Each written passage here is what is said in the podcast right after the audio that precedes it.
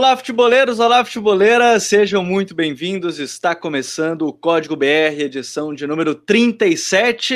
Agora em novo dia e horário. Se você está ouvindo a gravação no Spotify, SoundCloud, demais agregadores, nas terças-feiras pós-rodada. Se você está com a gente aqui ao vivo, diretamente do YouTube, aí você acompanha sempre nas segundas-feiras, às 10 horas da noite, logo depois do jogo das 8 vocês pediram, a gente foi lá e atendeu o pedido de vocês sobre essa mudança de horário para conseguir, inclusive, falar de toda a rodada do Campeonato Brasileiro, já que agora os jogos de segunda noite não serão um problema, a gente vai falar sobre eles e vai conseguir também falar um pouco mais sobre os outros que, uma rodada muito atolada de jogo, né, sábado e domingo, vai conseguir ver ao longo da segunda-feira e a gente traz mais detalhes aqui para vocês ao longo da segunda-feira, às 10 horas da noite, que é o novo horário agora do Código BR. Aqui comigo hoje, Rodrigo Coutinho. Tudo bem, Coutinho? Fala, Gabriel. Fala, Calvin, Jonathan, toda a galera que nos acompanha. Como você falou, né? O pessoal pediu. Estamos aqui na segunda-feira à noite, a partir de agora, esse horário. Acho que é um horário até um pouco mais tranquilo, né, Gabriel? Para a galera acalmar um pouquinho os ânimos ali da rodada, a, a, a não ser os times que jogam no, na segunda-feira à noite, né? Mas a maioria joga ali no sábado ou no domingo, então a galera dá aquela arrefecida, consegue entender um pouco melhor é, o que aconteceu durante os jogos e aí consegue debater com a gente aqui. Acho que é, foi uma mudança muito, muito benéfica. Vamos lá, vamos falar bastante desse primeiro turno aí e projetar o segundo turno da competição. É, tá chegando já, tá começando o segundo turno, apesar de a gente só ter todas as equipes com o mesmo número de jogos lá para frente, né? Vai demorar um pouquinho, já que calendário já tá bem complicadinho, isso é que a gente tá em setembro ainda. Jonathan Cavalcante, tudo bem, John? Fala, Gabriel, Coutinho, Calvin, a galera que tá aí ansiosa para ver o que a gente vai falar sobre é, as expectativas, né, para esse segundo turno. Segundo turno que a gente já já nota que a tendência é que seja mais difícil do que o primeiro, muito porque as equipes já têm os seus objetivos, né? É, o time já tem. Tem time que já entrou brigando para não cair, mas que por outros motivos já está ali no meio brigando pela Sul-Americana, mas a gente já tem destrinchado quem vai brigar por título, quem vai brigar por vaga na Libertadores, pré-Libertadores, Sul-Americana e, claro, essa briga animada aí para a zona do rebaixamento. Então a gente vai destrinchar esses aspectos aí. Vamos embora. É, será que seu time está cumprindo a expectativa? Está acima dela? Está abaixo? A gente vai falar sobre isso no episódio de hoje. Calvin Correia está aqui com a gente também hoje. Tudo bem, Calvin? Tudo certo, Gabriel. Fala, Coutinho, John. Prazer estar com vocês mais uma vez no Código BR para falar dessa, desse primeiro turno do Campeonato Brasileiro. Sempre diferente, né? incompleto, ainda com jogos para serem realizados, times com 19 jogos, times com 16, trocas de treinador, quase todo mundo já trocou, é, técnico que começou lá no na primeira rodada do Campeonato Brasileiro, Silvinho, por exemplo, da primeira rodada do Campeonato Brasileiro, já é um dos técnicos há mais tempo no cargo na Série A, então tem muita coisa para a gente falar aqui também nesse Código BR. É verdade, para minha surpresa, nem tanto surpresa, quando a gente viu essa série de demissões, o Voivoda já é um dos técnicos mais longevos entre os clubes da Série A, e o Voivoda chegou no meio das semifinais da Copa do Nordeste de 2021, não foi nem do ano passado, é de 2021 mesmo, então, assim, é, não surpreende, mas é, é, é bastante curioso. Então, senhores, bora falar sobre Campeonato Brasileiro, já mandar um salve aí para o Igor Brunelli, que diz que, não que eu seja ignorante, mas quando os comentaristas falam taticamente do jogo, eu não entendia quando falavam. Hoje, ouvindo vocês, estou começando a entender. Muito obrigado. E ao João Matheus mandou um salve, rapaziada. Salve ao João. Bora falar sobre esse campeonato brasileiro, que tem, bem como o Calvin disse, times com 16 jogos, times com 18, times com 19 porque a 19 rodada ainda nem terminou, ela está toda destrinchada, com jogos adiados, alguns jogos na terça-feira ainda, né, como Corinthians e Juventude, como Chapecoense e Fluminense, mas outros jogos adiados. Então, por isso que hoje a gente vai fazer esse balanço do que desse campeonato, né, Coutinho? E eu acho que é legal a gente começar falando justamente sobre essas questões de expectativa ou não, porque a gente está virando turno e começando de baixo para cima, a gente vê, por exemplo, uma Chapecoense com sete pontos. 19 rodadas, a Chape não venceu ainda no campeonato, né? São 18 jogos que a Chape tem na competição. Seu jogo é, agora ainda tem nessa terça-feira contra o Fluminense. Tá na expectativa? Era isso? Ou, ou tá muito abaixo? Porque sete pontos em 18 rodadas, de fato, é um número muito pequeno, né, Coutinho? É, eu acho assim, é, ninguém imaginava que a Chapecoense fosse brigar por algo diferente no campeonato que não fosse o rebaixamento. É, eu estaria mentindo se eu, se eu falasse isso. Agora, com sete pontos, como você falou, em 18 jogos até aqui, é realmente muito pouco, né? Até acho que teve alguns jogos ali, nas últimas sete, oito rodadas, que a Chapecoense poderia talvez ter conseguido uma vitória, é, mais pontos do que conseguiu, mas fica muito em cima daquilo que o clube pôde oferecer aos treinadores, né? Primeiro aí ao, ao Jair Ventura, agora é com o Pintado no comando, é, já, se não me engano, é o quarto treinador da Chapecoense na temporada. Né? O Mozart teve uma passagem curta, Humberto Louser, uhum. que já foi demitido até do esporte, mas lá atrás começou a temporada na Chapecoense. Então, sabe, eu resumi aqui em menos de um minuto o que é a temporada da Chapecoense. Eu lembro muito bem que eu conversava com o ex-diretor de futebol da Chapecoense, né, o André, me foge o, o, sobrenome dele agora, já já o busco para trazer aqui. O nome dele é André. É, foi scout do Lille, do Atlético Paranaense, e ele me falava o seguinte: é, eu tenho certeza absoluta que a Chapecoense vai ter a folha salarial mais baixa da Série A. É, porque o clube ainda tem aquelas questões do acidente de 2016, pagamento de indenizações, é, e sem o torcedor no estádio também estava arrecadando muito menos. E aí aquilo ficou na minha cabeça. E a gente vê o time dentro de campo, realmente, é um potencial de investimento muito curto Acho que tecnicamente fica abaixo da grande maioria das equipes da competição. E quando você troca tanto de treinador, escolhas sem convicção, é, jogador que, por exemplo, tem o Felipe Bachola, que veio do Ceará, ele chegou no meio da competição, ficou ali relacionado, foi titular, ficou no banco, não entrou, aí em alguns jogos entrou e depois já foi dispensado do elenco. É, o Fernandinho, que era um dos destaques, foi negociado. O Derlan, que jogou de titular na zaga, na lateral esquerda, saiu do elenco também. Então, uma coisa assim que, sinceramente, eu já vejo hoje o Chapecoense pensando até na próxima temporada. Talvez em começar 2022 bem, para poder lutar de novo pelo acesso, porque realmente é muito difícil acreditar que a Chapecoense vai se livrar do rebaixamento. É, é, é uma situação meio complicada, né, John? Porque, assim, com sete pontos em 18 rodadas, partindo do, da média, e eu acho que essa temporada nem vai ser de 45 pontos, pela pontuação atual hoje, né, que tem aí a América Mineiro, que é o primeiro time na zona com 18, a média se fala até em 43, fala dois pontos a menos. Pô, a Pecoense tem que fazer praticamente 38 pontos nos próximos 19, 19 jogos. É um aproveitamento muito grande para quem não conseguiu fazer quase nada no campeonato até agora, né? É um time que não venceu, né? Não venceu ainda na Resumindo, é isso, né? Não venceu. São sete, são 18 jogos, 11 derrotas e sete empates, né?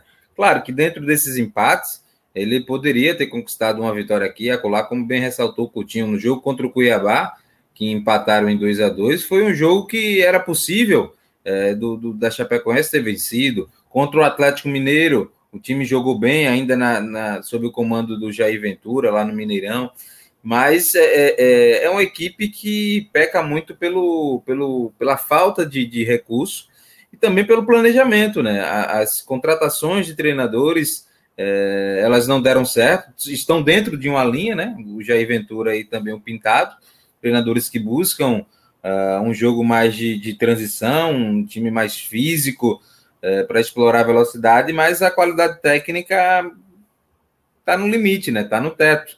Não, não adianta, né? Então é uma equipe que, por mais que a gente soubesse que iria brigar para não cair, está desapontando na questão de desempenho, né? De competitividade. É, então, de fato, é uma equipe que já deve pensar 2022, porque a situação é uma situação muito difícil. Eu, eu vou dizer a você, para mim é irreversível.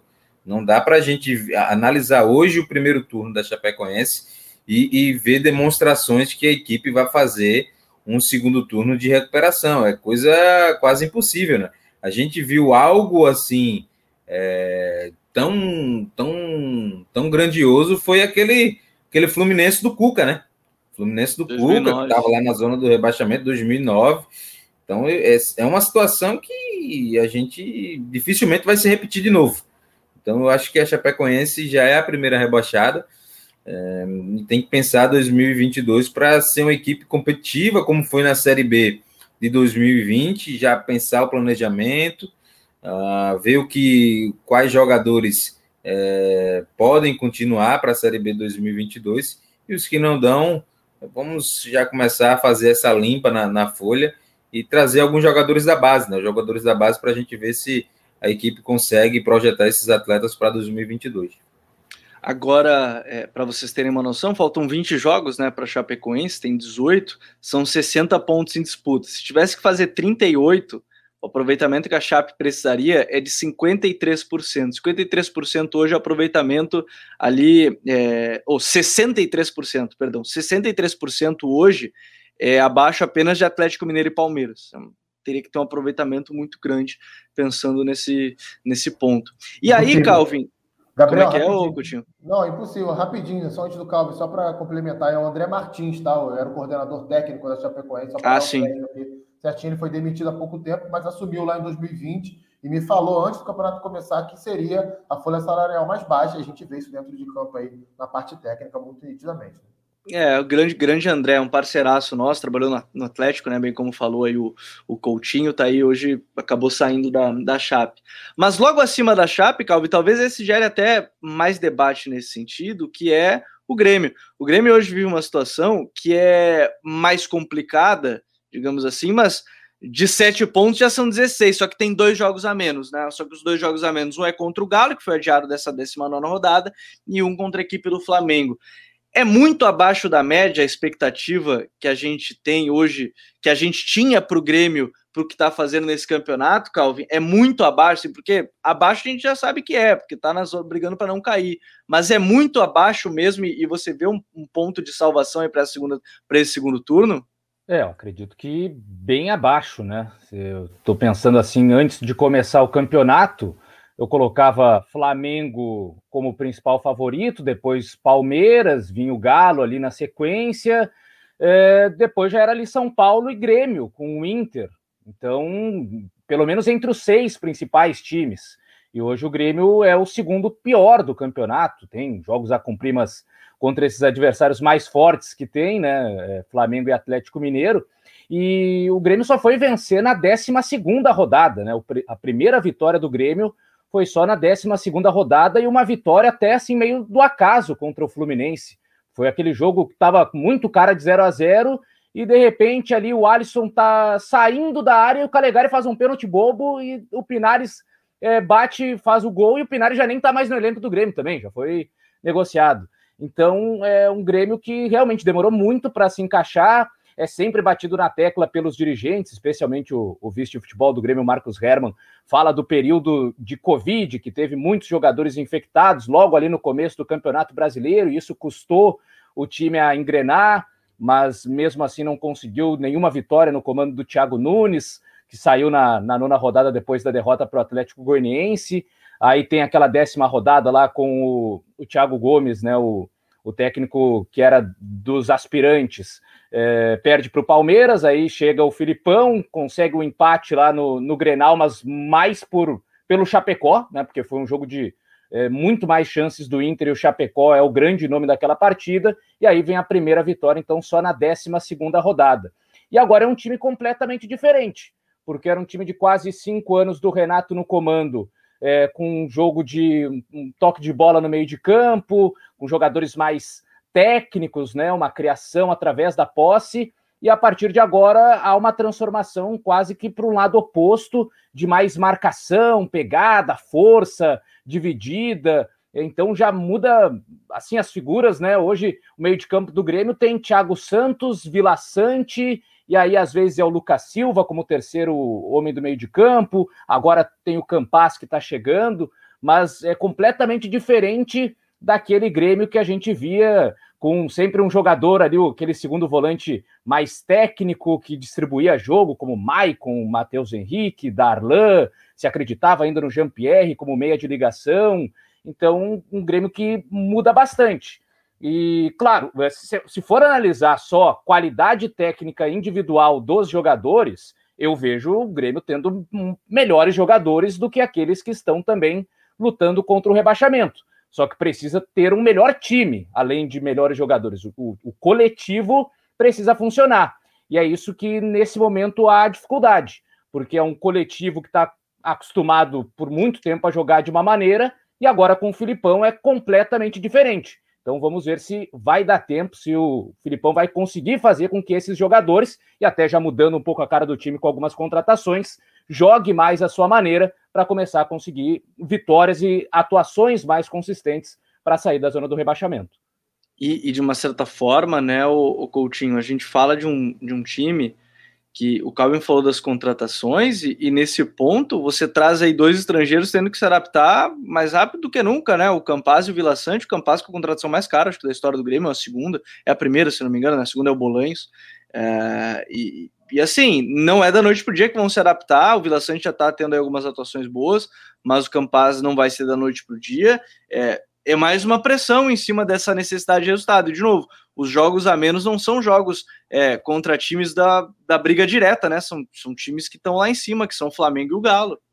Sim, é, eu acho assim, essa narrativa dos jogos a menos, sinceramente, se eu sou torcedor do Grêmio, eu não acredito muito nela. Ah, o Grêmio pode vencer os dois? Pode, tudo pode acontecer no futebol. Mas a probabilidade maior não é essa. Então, o torcedor que está se concentrando nisso para ter esperança da saída da zona de rebaixamento, esquece um pouco isso. Né? Tem que focar nos confrontos diretos e nos times que estão no meio da tabela, que são mais acessíveis para o Grêmio, nesse momento da temporada, vencer. A questão do Campaz, acho que é um jogador que não tem muito a ver com aquilo que o Filipão monta nas suas equipes. É um bom jogador, acho que foi uma boa contratação, mas talvez nesse primeiro momento ele não vá oferecer aquilo que ele pode oferecer ao Grêmio. O Vila Sante já está um pouquinho mais adaptado, né? Porque jogava lá no Cerro Portem, então tinha ali um estilo muito próximo do que o Grêmio tenta adotar hoje. E, como você bem falou, ele vem jogando bem. Agora, eu, eu acredito que o Grêmio vai, vai se livrar pela parte técnica, pela parte hierárquica, a não ser que o Filipão tenha algum problema de vestiário, né? De relacionamento com os jogadores. Não me parece que é o que vai acontecer, pelo menos até o momento. É, vejo o Grêmio melhor do que alguns times que estão lutando ali contra o rebaixamento, mas tem um porém o Grêmio, com todo respeito aos demais, estão brigando diretamente, né? Não tô, tô até tirando o São Paulo dessa briga. Acho que a briga do São Paulo não é pelo rebaixamento, não. É, o Grêmio é o maior clube, é o time de maior torcida, de mais pressão, de mais atenção da mídia, e a gente sabe muito bem que quando vira o turno do Campeonato Brasileiro, um time assim está na zona de rebaixamento, fica muito mais difícil de recuperar, porque vem a pressão, aí o jogador começa a tremer a perna, começa a ficar no DM, né? Começa a ter problema de relacionamento, é dirigente que mete a cara e começa a falar demais, aí é a rusga da diretoria que passa para dentro do, é, do grupo de jogadores, né? Para o ambiente do CT da comissão técnica. É só a gente pegar o roteiro do rebaixamento. Vasco, Botafogo, Cruzeiro, é, Internacional recentemente, Corinthians, Palmeiras, todos os clubes que caíram recentemente, clubes gigantes do futebol brasileiro, tiveram essa rotina. Né? Você começa ali e dá para se livrar, o time é melhor. Daqui a pouco começa a ganhar, embala três vitórias. O Filipão é experiente. No caso, já tivemos outros treinadores também. O Luxemburgo já participando disso, né? O próprio Filipão lá atrás do Palmeiras também já participou do momento assim. Então, tem que ter muita atenção com isso. Essa virada de turno até a 23 24 rodada é fundamental para o Grêmio sair. Se não sair até ali, eu já vou, já vou começar a ver a situação com outro olhar. É, Ô, Gabi, então, só, Diga, só João.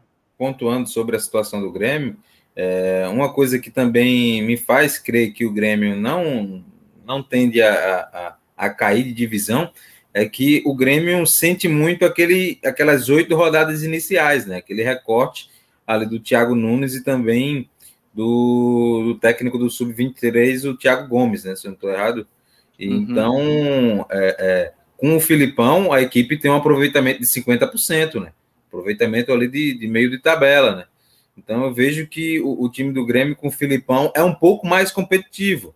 Claro que o desempenho oscila bastante, o Filipão está aos poucos tentando encontrar a equipe ideal, o Rafinha agora está jogando pelo, pela esquerda, promoveu a entrada dos dois zagueiros, o Juan e o Rodrigues, a equipe é, melhorou muito na intensidade, né? A gente viu que apesar da goleada sofrida para o Flamengo, fez até alguns minutos iniciais muito fortes. É, contra o Corinthians voltou a repetir isso. O time foi muito bem defensivamente, marcando bastante, é, anulando o primeiro, no primeiro tempo a equipe do Corinthians, mas falta essa linearidade, né? A equipe do, do Grêmio, que vai ter que conquistar durante a competição. Não há outra forma, não há outro jeito, não tem tempo para pré-temporada.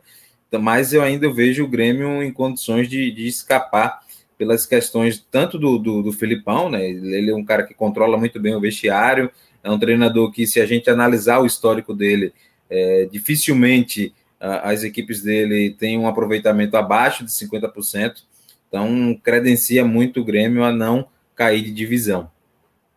É, então a gente vai acompanhar aí o Grêmio que volta agora só no dia 12, né, a campo contra a equipe do Ceará, jogo na Arena aí no domingo, né, já que teve esse jogo adiado aí contra a equipe do Atlético Mineiro. Acima do Grêmio, John, a gente tem um esporte, né, um esporte que na temporada passada brigou até o final, tem a estreia, teve a estreia do novo treinador, né, o Gustavo Florentin, agora mais recentemente. Arrancou um empate contra o Atlético Paranaense lá na Arena da Baixada. É, isso é um sinal positivo, dá para mudar. É, a atuação já dá para dizer, ó, foi um pouquinho melhor, já dá para pensar naquela lutinha de 45 pontos a mais, ou ainda, ou ainda é muito cedo, ô, ô John? É para eu iludir o torcedor do esporte que está acompanhando aí? Será? Será que é para dar aquela tremidinha no coração? Cara, é, é, é, muito incipiente a gente dizer que o Gustavo Florentin vai conseguir é, essa remontada histórica com o esporte, né? Por mais que eu tenha, eu vi o jogo do, do Atlético Paranaense contra o Atlético Paranaense, é, o esporte foi muito competitivo, um time que melhorou no aspecto é, defensivo, por mais que tenha a segunda melhor defesa do campeonato, eu vejo que é uma equipe que tem suas fragilidades, que cede muitas grandes chances à equipe rival, é, cedeu até duas chances claras à equipe do Atlético Paranaense, mas no geral, no geral controlou bem o jogo, teve chances claras, é, foi uma equipe que jogou, né? Coisa que é rara no esporte é, nessa temporada. Uma equipe que quis jogar, jogando fora de casa ainda mais. É, a equipe foi para tentar os três pontos contra o Atlético Paranaense. Mas a, a situação é muito difícil, né? Situação muito difícil porque é uma equipe que fez dois gols jogando em casa, cara. Dois gols jogando em casa é, é uma situação que dificilmente outra equipe no Brasil, nos últimos dez anos, aconteceu isso. Então, é um panorama que o esporte se meteu e que é muito, mas muito complicado de ser revertido. Claro, a pontuação ainda dá, pontuação ali, o esporte está a quatro pontos da, da equipe do Bahia, e mas se chegasse aos 21, ainda perderia no critério de vitórias. Então ter teria que vencer três jogos, né? Então vamos colocar aí nove, é, vamos colocar aí seis pontos para poder, poder sair da zona de rebaixamento. É uma situação que dá o trabalho do, do, do Florentino. É, pode ser promissor, o time do esporte, mesmo com as lacunas que, que possui né, na, na, dentro do seu elenco, precisa de algumas opções para lateral direita, porque o Rainer oscila bastante, fez um bom primeiro tempo, mas ele oscila muito. Uh, tem uma dupla de zaga que é interessante, o, o Sabino e o Thierry, uma das melhores duplas uh, do Campeonato Brasileiro. Uh, o Pedro Henrique, que chegou, ah, fez um jogo interessante, fez um jogo simples, não, não falhou tanto como tinha falhado nos jogos contra a, a equipe do São Paulo e, e Chapecoense foi mais zagueiro-zagueiro, né? Vamos dizer assim, fazendo simples, cortando e conseguiu render bem. Uh, mas o esporte, o esporte vai precisar ajustar o ataque, né? O ataque é a grande dor de cabeça agora do Gustavo Florentin. O André não vem bem, é um jogador que tem qualidade, mas que há bastante tempo não rende, desde que saiu do próprio esporte na última passagem. Uh, ele tem tentado algumas uh, adaptações, né? Tentou jogando com o Trellis, fazendo a função ali pela direita, de recompondo como extremo, sem a bola, com o Mocelin. É, acho que dá para o esporte ser competitivo. Acho que o esporte ainda tem a chance de brigar até o final. Mas é, é uma situação muito complicada porque você olhar os concorrentes diretos dele, a, a a equipe do Cuiabá já está lá em cima da tabela. Juventude também. São equipes que já têm uma consistência um pouco maior. O esporte não demonstrou essa consistência durante todo o Campeonato Brasileiro. É uma equipe que oscila, joga bem quatro jogos, depois joga mal cinco jogos. Vamos ver se com o Florentino ele vai ter um pouco mais de consistência durante esse segundo turno. E acima do, do América Mineiro, ou acima do esporte, a gente tem um América Mineiro que deu sinais ou pequenos sinais de melhora com o Wagner Mancini. É, é uma equipe que você imagina que é, é aquela que vai brigar até o final mesmo para não cair. Esse é o nível, pode subir um pouco mais. Era a expectativa já, na verdade, dessa, dessa equipe do América, ou Calvin? É, o América é aquele, talvez é o principal time ioiô de, desses últimos anos, né, de Campeonato Brasileiro. América e Havaí. O América acho que um ano só que ele, ele ficou numa mesma divisão, né? Ficou do, dois anos seguidos na segunda divisão, depois já subiu de volta, mas quase todo ano sobe e cai, sobe e cai. Então é muito complicado, né? Por mais que tivesse talvez um pouquinho mais de expectativa nessa temporada pelo Lisca, né? Ah, o Lisca fez um bom trabalho, já conhece um pouco mais a Série A, quem sabe dessa vez vai ser diferente com o América. Mas aí começou o campeonato e poucas rodadas depois o, o Lisca saiu e chegou o Wagner Mancini. É, ainda tentando encontrar a melhor formação, né? O América já jogou de diferentes tipos, já jogou com três zagueiros, já jogou com linha de quatro, já jogou com atacante, já jogou com dois centroavantes. É, tem alguns jogadores ali tentando puxar um momento mais interessante na parte ofensiva, Fabrício Daniel, o Ademir ficou fora de várias rodadas, até se especulava a negociação com o Palmeiras, depois ele voltou, voltou bem, fazendo gol em dois jogos seguidos. Então tem algumas alguns jogadores ali que dá para esperar um pouco mais. Teve aquele, aquele momento ali de três, quatro rodadas do Juninho Valora quase todo jogo fazendo gol, dando assistência, mas também já parou e o Valor já foi para o banco de reservas. Então tem alguns pequenos momentos, mas o natural mesmo do América é isso, né? É mais uma vez lutar contra o rebaixamento. Acho que dá para ser um pouco mais competitivo aí nesse segundo turno com o Wagner Mancini encontrando uma formação, seja com três zagueiros ou então essa formação que ele está utilizando por último, né, que é quase que um 4-2-4, né, porque tem o Fabrício Daniel que não é exatamente um meia, mas joga por dentro junto ou do Rodolfo ou do Ribamar, com Ademir e Felipe Azevedo é, pelos lados, um pouco mais de responsabilidade para os volantes criarem. Então dá para dá para competir, dá para ir até o final, pelo menos lutando para não cair. Acho que não é um time que é para cair com três, quatro rodadas de antecedência. Mas é a realidade do América já de outros campeonatos, essa briga que quase sempre ele perde contra o rebaixamento logo que sobe. E, e aí o América ainda tenta essa. Melhor é essa briga, provavelmente, que vai até o final do, do campeonato. E logo assim, uma equipe que já gera um pouco mais de expectativa, acho que para o torcedor, ou Coutinho, porque o Bahia, é claro que a estreia do Dabu foi uma derrota para o Fluminense, mas aí agora você pega a última rodada, você ganha do Fortaleza por 4 a 2 né, e o torcedor já fica naquela expectativa grande né, da Bove. Nesse sentido, como é que você vê essa questão do, do Bahia? Pode dar uma arrancada aí, quem sabe o da consegue encaixar as melhores peças? Como é que você vê essa, essa chegada aí dele, né? Que tem dois jogos apenas no comando do Bahia, e essa, essa possibilidade para o segundo turno? É, é, é, tudo muito no início, né, Gabriel? É, são dois jogos, como você bem falou, perdeu do Fluminense, mas não foi um resultado justo. O Bahia não merecia perder do Fluminense no Maracanã. É, só para a gente ter ideia, o último gol do Fluminense saiu aos 49 do segundo tempo, foi o último lance do jogo, basicamente. A gente olha lá o placar, foi 2 a 0 Fluminense. Como é que não foi justo?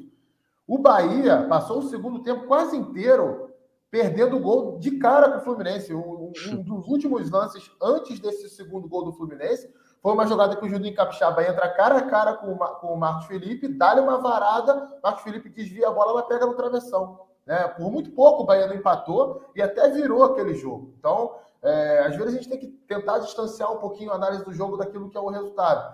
E, novamente, não fez um jogo ruim contra o Fortaleza, não. Até me surpreendeu, porque Fortaleza é um time hoje que está no estádio muito acima do Bahia, né? E o que, o que mais me agradou esses dois jogos iniciais da Boa foi a mudança de atitude sem a bola. Em vários e vários códigos BR, a gente debateu aqui a postura do Bahia no momento defensivo, que era um time preguiçoso, era um time espaçado, era um time que, é, quando precisava fazer as, as transições defensivas, demorava a reagir e nesses dois jogos melhorou muito nisso. Se é um aspecto ainda psicológico, anímico, né, que quase sempre acontece ali de início de trabalho de um treinador, os jogadores querendo mostrar serviço para não perder espaço, eu não sei. Se é algo tático, só o tempo vai dizer. É, a gente vai ter que ir, avaliando aí os jogos, mas são duas partidas que deram um alento ao torcedor do Bahia, porque realmente, no ritmo que estava vindo, não que o Dado fizesse um trabalho ruim, Muito pelo contrário, elogiei o Dado várias, várias vezes aqui, fiz texto sobre ele, fiz tweet sobre ele, mas a sensação é que em determinado momento o trabalho começou só a regredir, regredir, regredir. O time, em vários jogos da temporada, mostrou organização ofensiva, mas nas últimas partidas do Campeonato Brasileiro, isso não vinha acontecendo mais. Parece que os jogadores perderam ali a confiança, né? Foram meio que é, deixando é, esse estado de desânimo, né? Parecia um desânimo, às vezes, muitas vezes, do, do, desse time do Bahia em campo, e tomando conta, jogadores que vinham bem caíram de produção. É, e é interessante a gente ver como é que vai funcionar isso agora, né? O Lucas Araújo, por exemplo, que era pouco utilizado com dado, fez uma partidaça contra o Fortaleza. O Juninho Capixaba, que até bem pouco tempo para reserva, foi outro que jogou bem. Aí tem o, o, o Rodaiega, que chega agora, mete quatro gols. É um, é um acontecimento, assim. Quatro gols no jogo de Campeonato Brasileiro é muita coisa para um jogador que não vinha jogando bem as oportunidades que vinha tendo. E tem lá o Gilberto. Como é que vai ser? Como é que vai lidar com isso? E são questões aí, o Bahia está muito ainda, sabe, não, não, tem nada muito de concreto para a gente avaliar. Somente mesmo que deve brigar contra o rebaixamento. Acho que a pontuação do Bahia é uma pontuação para lutar contra o rebaixamento. Hoje o Bahia coisa... tem 21 pontos. E uma coisa importante, como o Coutinho trouxe, é essa volta, por exemplo, podemos dizer assim, da, da recuperação do nível competitivo dos jogadores, né? O Bahia sofre muito por ter um elenco curto. Então, como você agora tem um Rodalega chegando, entrando, uma alternativa ao Gilberto, você tem o Juninho Capixaba voltando a jogar bem, como já vinha nessa sequência é, de jogos, jogando bem, até mesmo com o dado Cavalcante. Então, é uma alternativa para o Matheus Bahia. Então, você aumenta o nível competitivo entre os atletas, entre o Matheus Bahia e, e, e, o, e o Juninho Capixaba, entre o Rodalega e também o Gilberto. Então, isso vai para o treinamento, né? E isso começa a, girar, a, a gerar competitividade que vai ser transposta para o jogo. É, é, o, o, time do Bahia precisava muito disso, né? As contratações que, que foram feitas, poucas é, conseguiram de fato se concretizar, né? A, a não ser o Conte, a, o Lucas Mugni e também a, e também a, a, contratação do Luiz Otávio, né? O Luiz Otávio que passou por um período de oscilação, mas agora vem retomando um crescimento muito bom. Os outros não conseguiram render tão bem. Então a gente vê que precisava de uma resposta dos jogadores que foram contratados. Aos poucos, esses jogadores vão dando essa resposta e o Bahia vai recuperando a competitividade.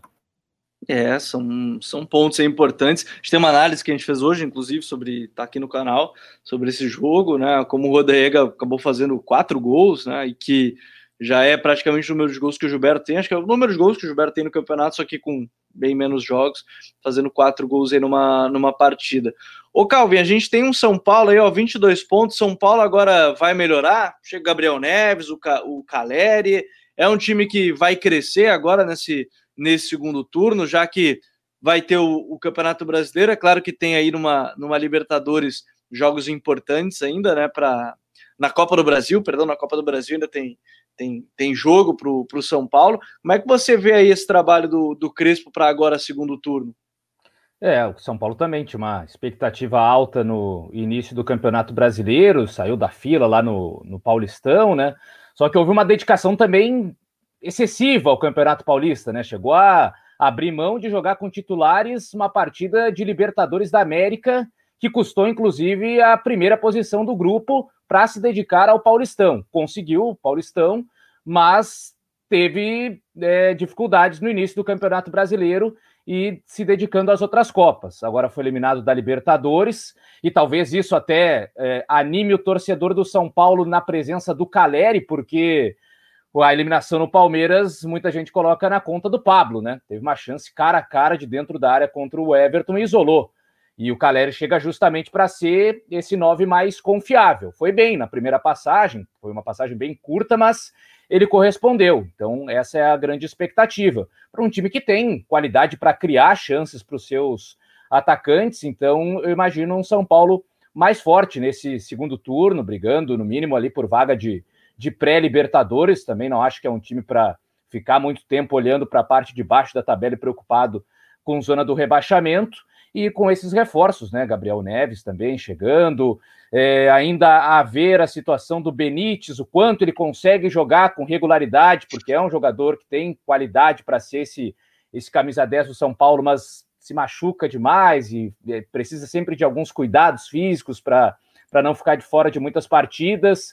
É, um São Paulo que teve algumas dificuldades na zaga em determinado momento, com questão do Arboleda, o próprio Miranda ficou fora de alguns jogos, mas o São Paulo inteiro, se conseguir pelo menos os seus principais jogadores ficarem longe de lesões, de problemas físicos, eu acredito que é um time forte para brigar ali por, no mínimo, oitava posição para cima, o que já deve ser de zona de Libertadores, né? Porque esse campeonato brasileiro tem uma expectativa muito grande com os campeões de Copa do Brasil, natural, né? Mas de Libertadores e até da Sul-Americana, especialmente com o Bragantino, já abrir ali um G9, quem sabe? São Paulo tem totais condições de pegar uma vaga na Libertadores, se for esse o cenário é, do campeonato no segundo turno. O próximo passo é Libertadores classificar até o G16. Esse é o próximo passo, né? porque pode ter um G8, G9, G10. É, é quase todo o time da primeira página que pode se classificar. A gente já teve, acho que mais recente foi G8 na época da Chape, né? Que Isso. da Consul Americana foi G8. Libertadores então, para todos. É, Libertadores para todo mundo. Agora sim, o, o Coutinho, nessa brincadeira de Libertadores para todos, a gente tem aí é um Juventude que, olha, a mim me parece muito assim acima da expectativa. E mesmo com a perda do Matheus Peixoto, que era o cara que fazia todos os gols do time, o, o Marquinhos Santos conseguiu manter o nível do time, né? Sim, cara. É, é para mim é o caso mais intrigante do Campeonato Brasileiro, porque é, vocês acompanharam muito mais do que eu aí no Campeonato Gaúcho. O desempenho do Juventude no Gauchão foi uma lástima. O time jogou muito mal. É, chegou até bem próximo de não se classificar para a segunda fase durante um tempo ali do campeonato Marquinhos Santos sendo questionado. É claro que depois disso a diretoria agiu, né? Trouxe novos jogadores. São vários os jogadores que chegaram ao Juventude com o Campeonato Gaúcho em curso e no intervalo entre a eliminação do Gauchão e o início do Campeonato Brasileiro, as primeiras rodadas do Brasileirão também, ainda estava chegando gente. E pra, mas para mim, até falei isso no último Código BR. Para mim, o principal mérito é manter o Marquinhos Santos. O Marquinhos Santos é o melhor técnico do mundo? Não. O Marquinhos Santos é o treinador que vai fazer o Juventude chegar no G4 do Campeonato Brasileiro? Hoje eu acho que não. Mas é um cara que tem nitidamente uma proposta de jogo para o time. É, é, muito nítido isso. Você vê, o Juventude pode jogar bem ou mal, mas você consegue entender o que, é que ele quis fazer com o time. É, como, é que o time, como é que o time quis se comportar, como funcionou a saída de bola, como funcionou a forma que o time ocupou os espaços no campo de ataque, as movimentações, o sistema de marcação, a estratégia. Tudo isso é muito nítido desde o primeiro momento do Marquinhos Santos de Juventude. Isso é o básico para um time de futebol? É o básico. Mas vários times do Campeonato Brasileiro não têm isso.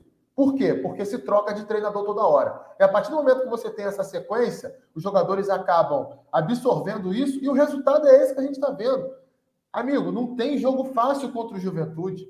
É, o Juventude ele encara e venceu o Flamengo, tudo bem, foi aquele jogo lá do gramado encharcado, mas Pegou o Atlético Mineiro, o Atlético Mineiro fez um gol no, no, no apagar das luzes. O Palmeiras já foi uma outra realidade, né? Que era um início de campeonato, os jogadores ainda estavam chegando.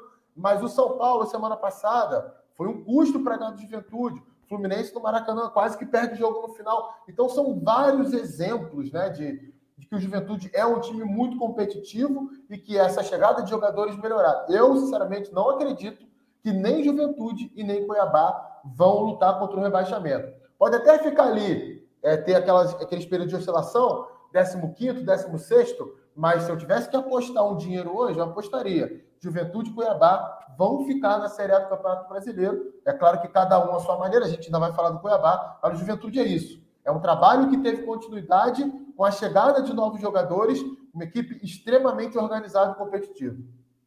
É, e, e, é legal de ver isso que é um, um trabalho bastante coeso, né? É, saem jogadores entram mais ou menos com a mesma característica, tentando pelo menos colocar, e, e a ideia de jogo é, se manteve mesmo assim, né? Claro que não vai enfrentar de peito aberto o time X ou o time Y que, tá, que é melhor, mas, mas tenta jogar futebol. E por outro lado, o, o John, a gente tem aí, se o Juventude tem um rumo definido, o Santos aparentemente nem tanto, né? A gente está falando aí, até comentar aqui, foi o Gabriel, foi meu xará, inclusive o. Deixa eu achar depois o comentário. O Gabriel Crepaldi. Já estão preparando o estilo tático de Fábio Carilli. O Carilli foi sondado, É, e aí você sai de Diniz para Carilli.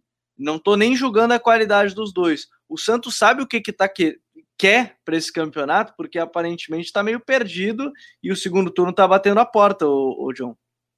É, né? A saída do Fernando Diniz com um trabalho que oscilou bastante, né? Ele não conseguiu uh, dar a mesma consistência que teve no São Paulo, apesar do, dos problemas que teve no São Paulo. Foi um trabalho muito melhor do que com o Santos. Claro, a gente tem que entender o contexto do Santos, o Santos passando por uma grave crise financeira, com jogadores jovens, por mais que ele trouxe, é, e ele tinha uma espinha dorsal com jogadores que já estão mais experientes, já estão mais ambientados com a equipe do Santos, como o próprio João Paulo, Pará, ah, na lateral esquerda o Felipe Jonathan, no meio Camacho, tendo Lucas Bragas, em, hora jogando como titular, hora como, como reserva, Carlos Sanches, a, a contratação do Léo Batistão, né? Mas é um time que precisa entender. O Léo né? Batistão que disse que fechou com o Santos porque o Diniz era um atrativo. Assim, ele fechou, nem se jogou alguns minutos com o Diniz. Já começa errado, não, né, Jonathan? É, né? Futebol brasileiro, né? Suco de futebol, suco de futebol brasileiro, né? O jogador veio com, com a intenção de jogar numa equipe onde tem uma, uma criação de volume muito grande, né? O, o Diniz se notabiliza por isso, um, um, trabalho que oferece os mecanismos né, de ataque aos seus jogadores. Muitas vezes o Santos não consegue é, finalizar tão bem. E o Léo Batistão veio com esse intuito porque ele seria o cara a colocar a bola dentro da casinha, né? Ser o, o grande nome do Santos. É, mas aí, futebol brasileiro demitiram o, o, Diniz, porque o trabalho realmente não era tão bom. Mas sobre o Carilli e o Rogério Ceni, cara, é, o Santos precisa primeiro saber o que quer, né? Não tem mal nenhum em conversar com o Carilli e o Rogério Ceni, desde que é, ele tenha a ideia clara do que ele quer para essa sequência do, do Campeonato Brasileiro. Se ele quer um time mais sólido, né, defensivamente, porque vem passando por muitas dificuldades, né? O, o Wagner Leonardo, que foi resgatado do Náutico, não vem bem. O Wagner Palha, né?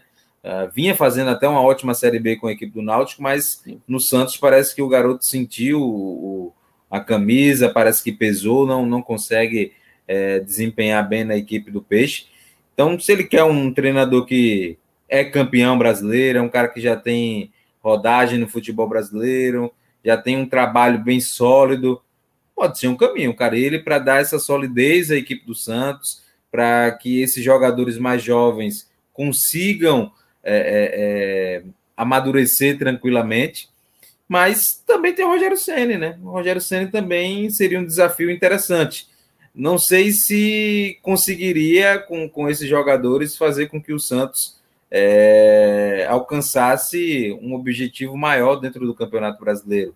Acho que iria passar também dentro dessa oscilação. Mas é um nome interessante, um cara que também tem um trabalho muito sólido no futebol brasileiro fez um trabalho que dispensa comentários sobre o Fortaleza, com o Fortaleza. No Flamengo também fez um excelente trabalho, apesar da, da questão do ambiente é, não ter sido tão, tão, tão legal. Mas são dois nomes interessantes, mas que é preciso que a diretoria saiba o que ela quer. Se ela quer atender e continuar dentro do DNA do Santos, dentro do, dentro do DNA dos meninos da Vila, atender aos anseios do seu torcedor que gosta desse estilo de jogo mais ofensivo, um time mais leve, ou se vai querer um Fábio Carilli que não é aquele negócio, ah, é retranqueiro, é o cara que vai jogar só em transição. Não, tem um, ele tem mecanismos ofensivos também. Mas, claro, ele é um cara que pensa primeiro a defesa, né? Um cara que gosta de um time mais sólido defensivamente para depois começar a construir. Pode ser uma alternativa para a equipe do Peixe que não tem se tem, tem tido tanto, tamanha consistência na temporada, né? Já, já, já passou o, o Ariel Holan, Fernando Diniz, e o tempo vai passando e o Peixe vai ali chegando numa zona perigosa, né? Um time que não vence há bastante tempo pode chegar ali perto do, da zona do rebaixamento.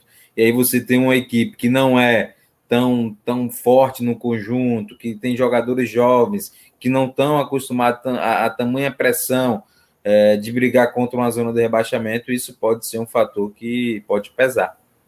É, o Santos tem esse problema agora. Sim, a gente vai fazer o vídeo quando for anunciado o novo treinador, então fiquem tranquilos que a gente vai falar sobre ele. E aí, o, o Coutinho, a gente tem ainda logo acima do Santos a equipe do Fluminense, 12 né, colocada, né? Hoje eu já aviso a quem está ouvindo o podcast vai ser um pouquinho maior, que a gente está tentando falar aí de maneira geral aí das equipes, né? É, o que, que se esperar. O Marcão, ele, ele pega um Fluminense, o Coutinho, que assim, o trabalho do Roger, ele estava sendo sustentado pelos resultados, talvez, né? Assim, chegava na, tava na Libertadores, e é curioso, né? Se, se caísse na Libertadores, ele era demitido, como foi. Se ficasse na Libertadores, não seria demitido. Ninguém tava pensando em desempenho. Mas aí, quando caiu, falaram do desempenho. E agora o Marcão ele pega no meio do caminho e, e é efetivado né, até o final da temporada. Né? O, o, Marcão tem a grande chance dele, mas o Fluminense pode crescer mais do que vinha atuando, pode melhorar mais? Eu acho que sim. Acho que o Fluminense ele deu essa demonstração ali até junho, assim. A partir dali a coisa desandou de vez, assim. O time caiu muito de produção. E aí é... esse período, né, dos últimos dois, ali, dois meses e meio de trabalho do Roger são suficientes para eu chegar à conclusão que o trabalho dele não foi bom no Fluminense. É, por que, que eu acho isso? A gente comparar com o Fluminense do ano passado, tem um ponto primordial para tocar, que é Fluminense de, da temporada 2020 foi um Fluminense que só teve o Campeonato Brasileiro para jogar a partir de determinado momento, porque caiu cedo na Copa do Brasil, caiu cedo na Copa Sul-Americana, tá? Esse é um ponto importante a favor do Roger. Mas existem muitos outros pontos contrários ao Roger. O primeiro deles, o elenco é muito melhor. O elenco do Fluminense de 2020 para 2021 é muito superior. O Roger ele pega um Fluminense extremamente sólido defensivamente. Um time que, para você fazer um gol, ó, tinha que suar para fazer gol no Fluminense, porque era um time que protegia bem a área, era um time que marcava muito forte, né? pressionava a bola, coberturas próximas. O estilo que o Odair deixou no Fluminense, o Marcão muito bem soube desenvolver na reta final da temporada 2020. E isso foi se perdendo ao longo da temporada. Lá no início, o Roger tentou fazer um time que ficasse mais com a bola, ele não conseguiu fazer com que a equipe se desenvolvesse nesse, nesse período, voltou atrás, né? tentou repetir aquilo que o time fez em 2021, mas quando tinha algumas partidas que era necessário ser um pouco mais criativo, gerar mais espaços, acabava não conseguindo. Já estava nítido também que tinha diferenças dentro do elenco com ele, era um tal de jogador ser substituído e sair reclamando toda hora, e a gente sabe muito bem que isso mina o ambiente interno, como o próprio John citou ali, falando um pouquinho do Rogério Senna no Flamengo também. E acho que essa decisão foi acertada, não da forma que foi, né? Esperar cair na Libertadores para que colocasse o Marcão. E o Marcão, na realidade, acho até que é uma injustiça o que foi feito com ele, porque o Fluminense do Marcão, nas últimas rodadas da temporada passada, ele jogou melhor até do que jogou com o Daniel.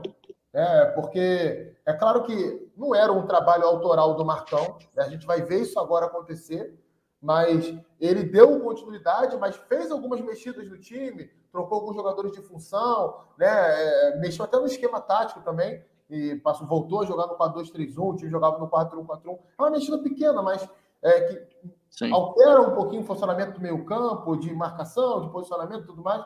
É, e o time melhorou na reta final e alcançou a Libertadores. E aí, até se esperava no Rio de Janeiro que o Marcão tivesse sequência, mas acabou não tendo e volta agora. A primeira amostragem ainda é curta, dois jogos, o time melhorou competitivamente, é um time que marca, voltou a marcar melhor, mas vamos ver. A exemplo do que eu falei do Diego da Bove no Bahia, está muito no início. Vamos ver aí a sequência para ver se o Fluminense consegue se postular a brigar por alguma coisa maior do que o meio de tabela é, deu amostras né, de, de um bom futebol nessa, nesse retorno aí do, do Marcão à equipe. Como bem lembrou aqui, o, o, Augusto Menezes, por exemplo, comentou né, que o Marcão na temporada passada o time foi bem também. E aí, logo acima do Flu, Calvin, a gente tem o Inter que trocou de treinador também no meio do caminho. Né? Teve aí a saída do Miguel Angel Ramírez, chegada do Diego Aguirre, uma mudança na, no seu estilo de jogo. Hoje, 11, 23 pontos, 18 jogos, né? Nessa 19 rodada, iria enfrentar o, o Red Bull Bragantino, jogo adiado também, entre os outros tantos, entre os outros cinco né, da competição, outros seis adiados, a, cinco da competição, cinco jogos adiados ainda dessa 19 rodada.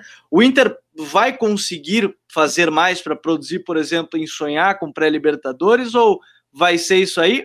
Se bem que, de novo, pré-Libertadores pode ser um G8, G9, né? Estando em 11 dá para sonhar. Mas em nível de atuação dá para melhorar? Ou com a Aguirre provavelmente vai ser isso até o final do campeonato, Calvin?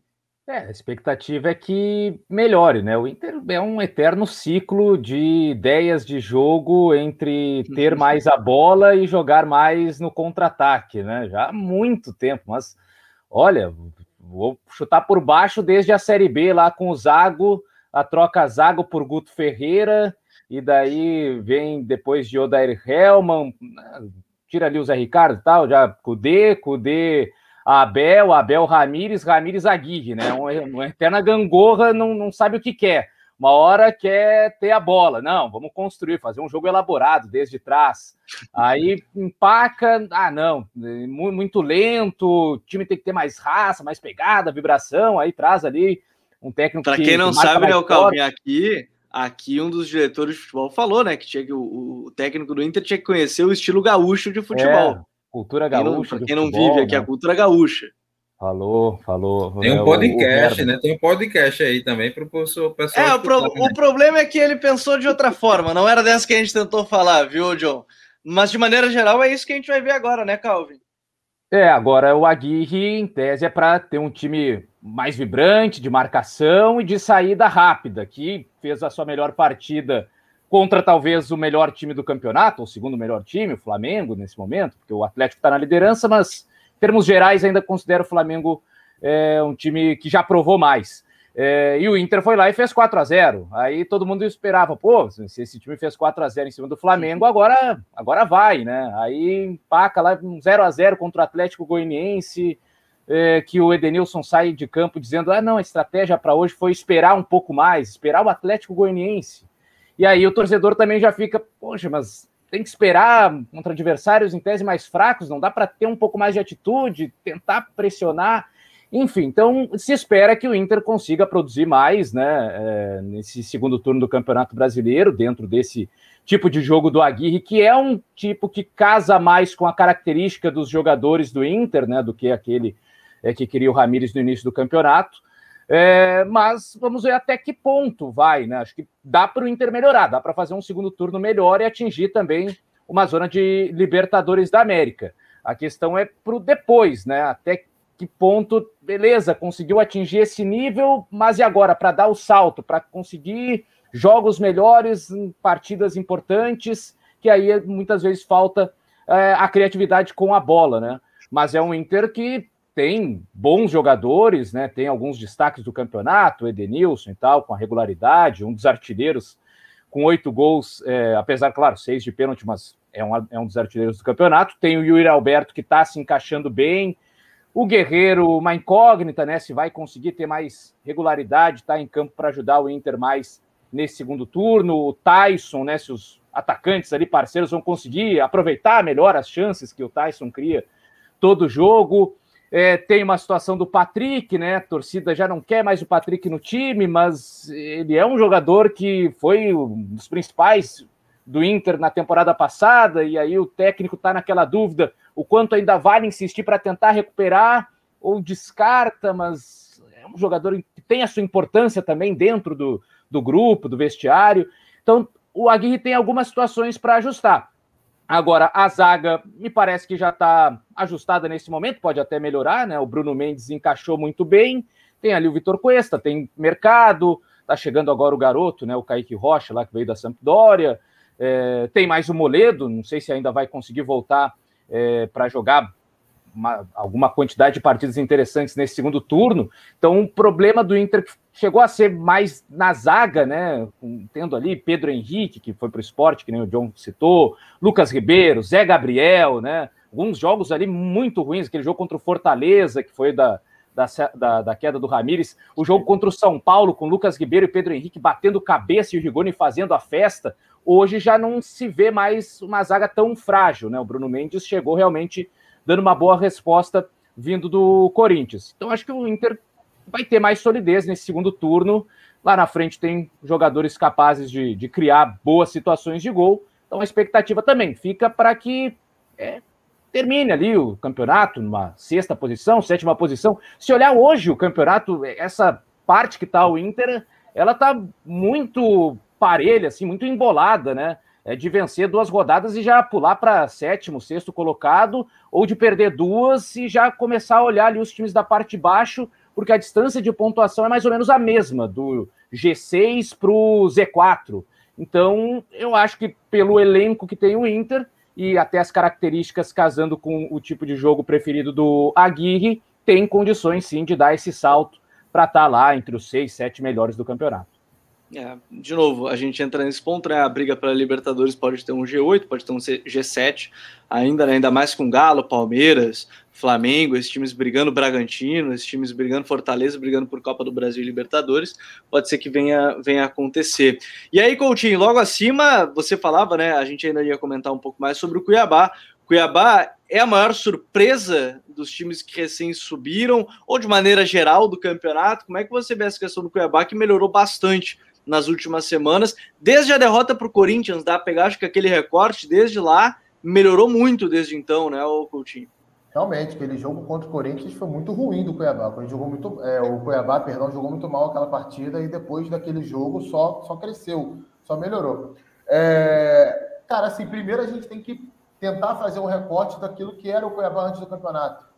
Era um time que chegou, se eu não me engano, invicto no Brasileirão, mas que não jogava bem num dos piores campeonatos estaduais do país, que é o Campeonato Mato Grossense. Com todo respeito, só tem o Cuiabá, gente. Não tem outro time é, minimamente competitivo lá. E o Cuiabá vencer de 1 a 0 ou empatava de 0 a 0 e jogando mal, né? A gente fala, conversou bastante sobre o Cuiabá aqui. É, o Alberto Valentim não ficou. Não se sabe exatamente se foi por uma questão de campo, né? A gente até brincou bastante sobre isso aqui na época e tudo mais. Mas o fato é que depois que o Luiz Fernando Jubel, que foi o, o auxiliar técnico que assumiu ali na transição do Valentim para o Jorginho, ele melhorou o time. O time já tinha melhorado ali. E a chegada do Jorginho fez o time crescer ainda mais. O que me chama a atenção no time do Cuiabá é o seguinte: primeiro, o elenco equilibrado. É, é claro que você pode olhar o elenco do Cuiabá e achar que não presta para o seu time, o que é normal, mas presta para o Cuiabá. Vai fazer um campeonato para ficar na Série A do, do Brasileirão. É, é, a primeira vez do Cuiabá nessa competição, então não, não, não dá para fazer muito diferente. Você vê ali, tem vários jogadores que entram na equipe e acabam mantendo o nível dos titulares, sem contar alguns destaques, né? O Cleison vem fazendo um campeonato muito bom, o, Jenny, o Jenison tá bem no comando do ataque, Paulão na zaga tá jogando uma bola que nunca jogou, né? protegendo a área muito bem e, e sem dar susto em saída de bola, o Marlon muito bem também ao lado dele. Então, assim, é, é, um time que é muito competitivo e que consegue jogar de formas diferentes também. É, você vê o Cuiabá, é, quando tem que jogar no contra-ataque, ele sabe se organizar. Quando tem que ficar um pouquinho mais com a bola, ele também sabe se organizar para jogar. Nesse final de semana, mais uma vez, teve uma boa atuação. É, bateu o Santos por 2 a 1 um, e, e, o jogo mostrou isso, né? Em alguns momentos era o Cuiabá mais reativo, em outros momentos era o Cuiabá mais agressivo e conseguiu o gol da vitória no finalzinho. Eu, eu vou repetir o que eu falei aqui quando eu estava citando o, o, time, o time do Juventude. Cuiabá é outra equipe que, no meu modo de ver, não vai cair para a Série B do Campeonato Brasileiro. Ah, e eu quero que a galera vá, vá pegar lá, vá pegar lá, porque eu disse, há coisas boas no Cuiabá, e o próprio Rodrigo Coutinho ficou aí tirando sarro de mim, dizendo, ah, o Cuiabá, cara, vocês estão querendo tirar onda comigo. Tá aí o Cuiabá, pô. Cuiabá equilibrado, Cuiabá brigando, tem jogadores interessantes, como você já citou, Paulão, tem o próprio PP que vai fazendo um baita campeonato brasileiro, o João Lucas, também lateral direito, fazendo um excelente campeonato brasileiro. Desde que começou o trabalho lá com o Jubel, é, o time evoluiu bastante, né? Agora o Jorginho conseguiu dar uma solidez bacana, o time é muito mais equilibrado, como você bem trouxe aí, é uma equipe que é, se adapta muito ao contexto que o jogo pede, né? O que o jogo pede. Então, Cuiabá, por mais que ainda esteja é, numa, numa situação de pontuação muito próximo da zona do rebaixamento, porque deu essa achatada, né? As equipes que estavam lá em cima perderam um pouco de rendimento, como é o exemplo do Atlético Paranaense, da equipe do Atlético Goianiense, e com isso o, o desempenho de Juventude, Cuiabá, Grêmio é, conseguiram dar essa achatada na, na distância mas o desempenho dessas equipes é uma grata surpresa, né? É uma grata surpresa porque são muito, muito competitivas e dentro da sua realidade financeira, né? Não, a gente ah, precisa de muito dinheiro para fazer jogar futebol. eles mostram que não precisa, né? O time do Cuiabá, a maioria dos seus jogadores são emprestados. Claro que isso cobra um preço, né? Isso vai cobrar um preço ao fim da temporada, porque vai ter que planejar totalmente a temporada 2022. Mas para o primeiro objetivo do clube, o time está conseguindo atingir bem, né? O Gabriel. É, e, Diga, Coach. Não, eu queria aproveitar e pedir para o John aí os números da Mega Sena, né? Aqui, com três dias de trabalho do Fernando Iuba, o primeiro jogo ele disse que o time estava evoluindo, então, meu amigo. Não, eu falei que você disse não jogou bem contra o Fluminense. Eu, não, tem uma coisinha jogou boa nada, ali. Não, nada, não, jogou, jogou, jogou, jogou, jogou. Fez um jogo interessante contra o Fluminense. É, fez um jogo interessante com o Fluminense. Mas assim, é, quem a gente tem expectativa também agora é a saída de Guto Ferreira, a chegada do Thiago Nunes lá no Ceará, John. E aí, o é, que, que, você imagina? Porque era um debate até aqui no, no podcast sobre o que, que podia oferecer o Guto, podia oferecer mais, não podia, né? Fase ofensiva. E, e eu, particularmente, sempre disse: é, ah, sétimo lugar é uma campanha histórica para o Ceará é histórica, de fato, é histórica, mas a minha impressão é que podia dar aquele algo mais. Né? Poderia ter algo mais em termos de desempenho. Né? Em alguns momentos pegava pelos resultados, em outros momentos até em um outro jogo teve desempenho, mas faltava aquele algo mais. O Thiago vai conseguir tirar mais desse time agora no segundo turno. Ele, a parte boa, acho que pro lado dele é que ele teve dez, vai ter 10 dias, né? Ele teve da sua chegada até o jogo contra o Grêmio, 10 dias que ele pôde trabalhar com mais calma aí, preparando e, e passando as suas ideias. Cara, o Thiago, eu. A chegada do Thiago Nunes, eu acredito que é uma chegada para mudar de patamar a equipe do Clube Ceará, né? O Ceará mostra que é um clube que é, aspira coisas grandes, né? Chegou, é uma equipe que é muito, é um clube que é muito organizado financeiramente, uh, fazendo ano após ano competições muito competitivas no Campeonato Brasileiro, está em busca de se consolidar ainda mais no Campeonato Brasileiro, está na sua quarta temporada né, de Campeonato Brasileiro. A gente sabe que ainda é, é, é uma marca pequena. Se a gente é, colocar que precisa passar muito mais anos para ser uma equipe de fato consolidada na, na, elite do futebol nacional. Mas a chegada do Thiago Nunes é para dar esse salto, dar esse upgrade que o Guto não conseguiu.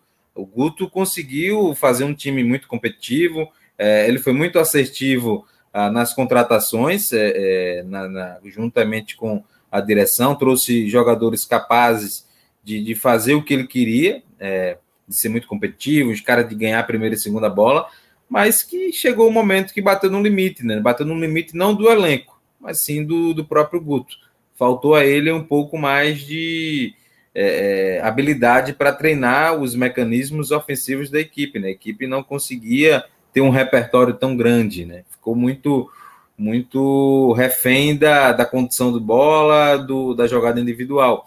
A chegada do Thiago Nunes, se a gente pegar o trabalho que ele fez no Atlético Paranaense, no Corinthians e no Grêmio, é, é um, um, técnico que chega para dar um, um, repertório maior. No, no, Atlético, no, no, Atlético Paranaense dispensa comentários, né? Foi um trabalho, o trabalho, o melhor trabalho dele é, enquanto treinador. No Corinthians, a gente, por mais que teve todo o ambiente externo, é, de ter tirado algumas lideranças, as oscilações naturais de resultado, a gente via que existia um trabalho em, curso, né? Era um Corinthians que tinha volume, tinha estratégias, que buscava inversões de bola para surpreender e pegar o lado fraco do adversário. É, jogava com Sid Clay e Fagner na, nas laterais, chegava muito ao fundo.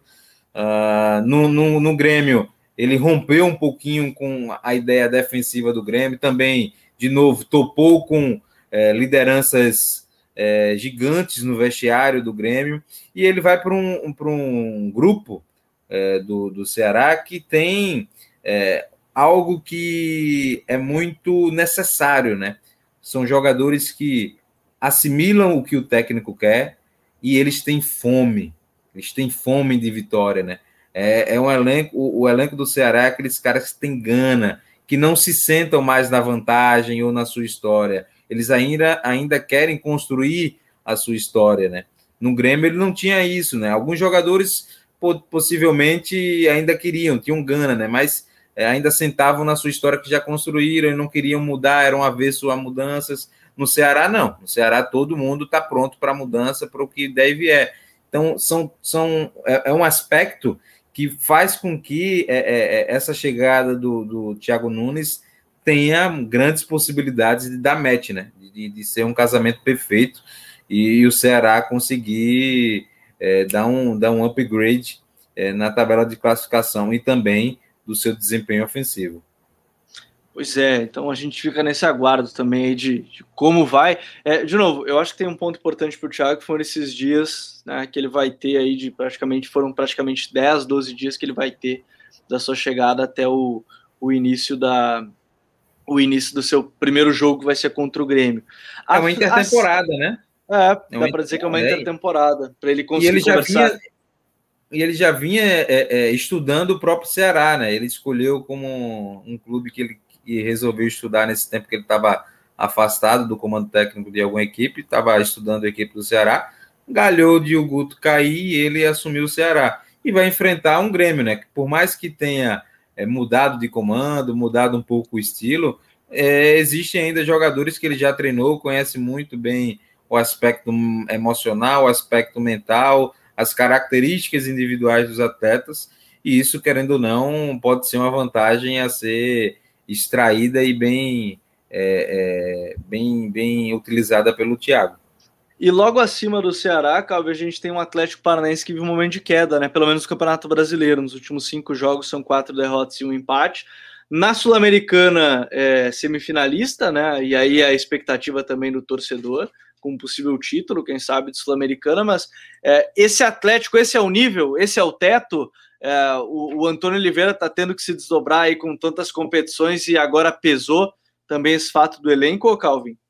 É, especialmente perdas que teve aí no meio do caminho e o fato até da seleção olímpica, né? O Atlético Paranaense ficou aí um tempo sem o Santos, sem o Abner Vinícius, ao mesmo tempo estava negociando o Vitinho é, e perdeu o Matheus Babi machucado. Então, quatro jogadores titulares daquela campanha de início muito boa do Atlético Paranaense. Aí o Bento até é um goleiro ok, mas não é do nível do Santos. Na lateral esquerda, nem o Nicolas, nem o Márcio Azevedo conseguiram é, dar a mesma resposta.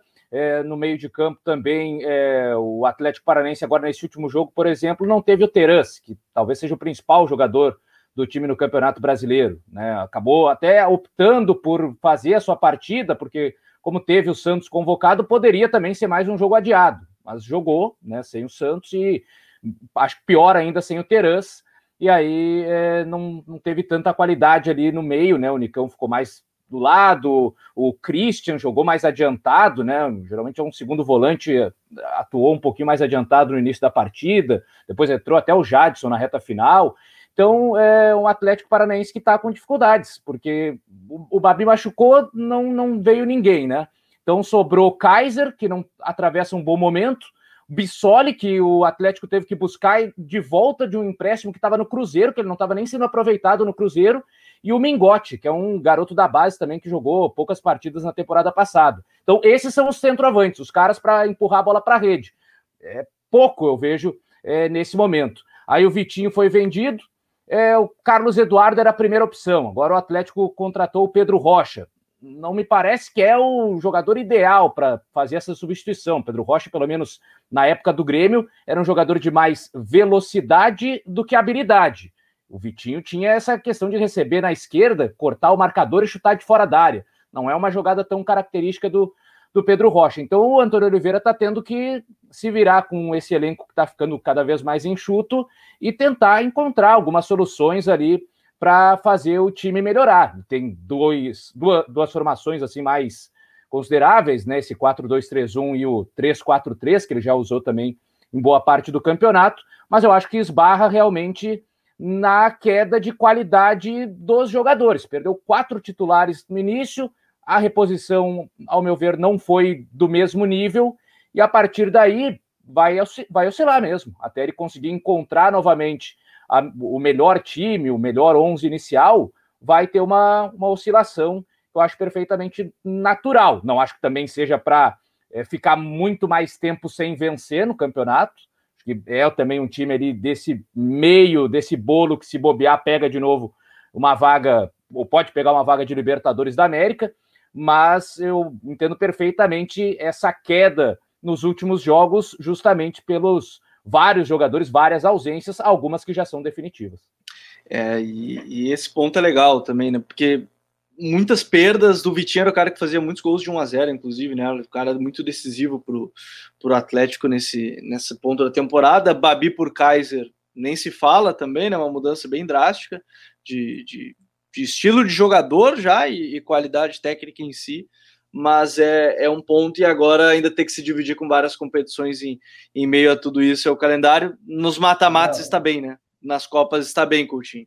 Sim, sim, me chama atenção, principalmente, né? Eu concordo com o Carlos citou, a questão daquela desempenho, esses motivos aí que levam até isso. Mas o que, o que tem me chamado muita atenção no Atlético é a queda na parte defensiva, né? Porque você perde esses jogadores na parte ofensiva, de criação, né? Características importantes, você entende que o time deixe de render, deixe de criar tanto quanto criava.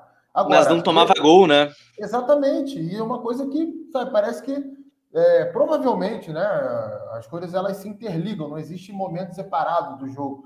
Mas é, certamente o Antônio Oliveira, a comissão técnica, os jogadores, eles não conseguiram entender ainda. Ok, não dá para vencer de 2 a 0, 3 a 1, não dá para criar, não dá para dominar o adversário, mas vamos tentar retomar aquilo que a gente tinha defensivamente. Porque se não fizer isso, vai continuar perdendo ponto como foi. É, eu concordo quando o John fala que o esporte jogou melhor que o Atlético. Eu até acho que o esporte chegou mais próximo da vitória do que o Atlético, enquanto o jogo estava ali 11 contra 11, esse final de semana aí. Depois que o Hernandes foi expulso, não, aí foi outro jogo. Mas antes disso, o esporte teve chances mais claras do que o Atlético. O Atlético teve muitos problemas defensivos. Então, isso me chama muita atenção. E eu queria saber, aí entra o momento de provocação. Eu queria saber, pausa dramática, Onde anda aquela galera que nas cinco primeiras rodadas do campeonato estava exigindo que a gente dissesse que o Atlético Paranaense era o novo Bayern de Munique, era o novo Manchester City. Calma, pessoal, vamos devagar, vamos devagar. Pô, aquela lá foi boa, né? A gente tomou porrada até não dá mais. O Jonathan, então, ele não conseguiu sair de casa por uma semana. Mas também deu uma exagerada, tá, ô Jonathan? Deu uma exagerada, pegou, pegou pesado demais. Quando não, é porque ali a expectativa inicial, o Atlético, o América Mineiro com o Lisca, então o Antônio Oliveira, a gente não tinha visto ainda. Aí tu empolgou, né? Aí tu pegou. É, eu achei que dava uma equilibrada. Mas é, não tá tão longe, não, viu? Não tá tão longe, não. Tá aí a gente olhando a tabela aí. Por isso que quando, se o Coutinho pediu o número da Mega Sena, ia ser meio a meio, né? Ele acertou numa, errou na outra, fica no meio a meio. Então, aí a gente tenta, tenta Pô, acertar. Nem, de nem, nem na quina eu ia acertar, cara. ia tentar uma quadra, ia tentar uma quadra o, o Coutinho.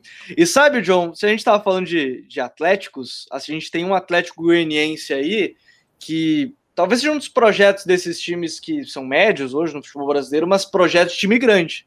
É um projeto coeso, um projeto com identidade. Sétimo colocado e se a gente estava falando dos times que estão em décimo primeiro sonhando aí com alguma coisa de Libertadores, o Atlético Goianiense não tem como não sonhar também, né?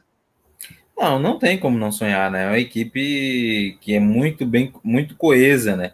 É, treinada agora pelo Barroca, uh, mas que já vem nesse, nesse tipo de, de, de de estilo de jogo há bastante tempo, né? Desde a demissão do Cristóvão Borges uh, lá, na, lá atrás, é uma equipe que vem seguindo um, um, uma filosofia de, de, busca por treinadores. Uh, o Barroca vem conseguindo fazer um bom trabalho, a equipe é, tem alguns momentos que precisa evoluir, principalmente jogando dentro de casa, precisa ter um pouquinho mais de atitude no, no Campeonato Brasileiro, coisa que teve na, na Copa Sul-Americana, né? Apesar de não ter tido as vitórias na Copa Sul-Americana, era um time que era muito mais perigoso, né? Que criava mais oportunidades de gol. No Campeonato Brasileiro tem tido dificuldade. Empatou em casa contra o Internacional, o Chapecoense, uh, perdeu pontos para esporte, equipes que estão ali na parte de baixo da tabela. Uh, dentro de casa só tem apenas duas vitórias, foi uma vitória contra o São Paulo uma boa vitória, jogando muito bem contra o São Paulo, e a outra na quinta rodada contra a equipe do, do Fluminense, né, onde venceu por 1 a 0 Os demais resultados são cinco empates e duas derrotas. Mas, por outro lado, é uma equipe onde o seu jogo casa muito bem para jogar fora de casa, né? É, como visitante, tem uma boa campanha, tem apenas três derrotas, são quatro vitórias, dois empates. Uma equipe que consegue bem é, é, é, explorar os espaços que o, o mandante é, oportuniza e, e, consegue, consegue ter lograr êxito nesse tipo de estratégia. É um elenco que é enxuto, um elenco muito enxuto. A gente sabe que não, não tem tantas é, é, é alternativas, mas que consegue, dentro da sua, sua dificuldade, vamos dizer, entre aspas, operacional, né, de pouco manejo, o, o Barroca consegue fazer com que a equipe pontue o maior número de vezes é, na competição. Se não, se não é possível vencer, o time, da, o time do, do Atlético Goianiense sempre está pontuando, né? É, é uma das equipes que menos perderam no, no Campeonato Brasileiro.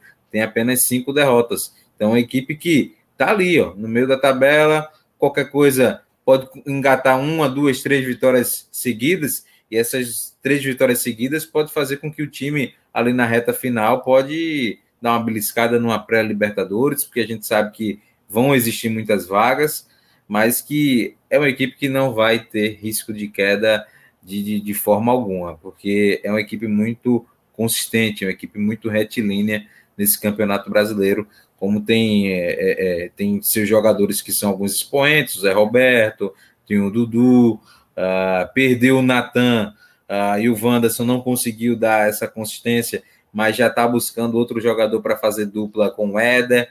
Tem um bom goleiro, um goleiro que faz grandes defesas. Então é uma equipe que é azeitada, né? É uma equipe muito arrumada, essa equipe do Barroca. É, um, um, o barroquismo já é quase que uma realidade, como alguns já estavam comentando aqui, inclusive na, na live.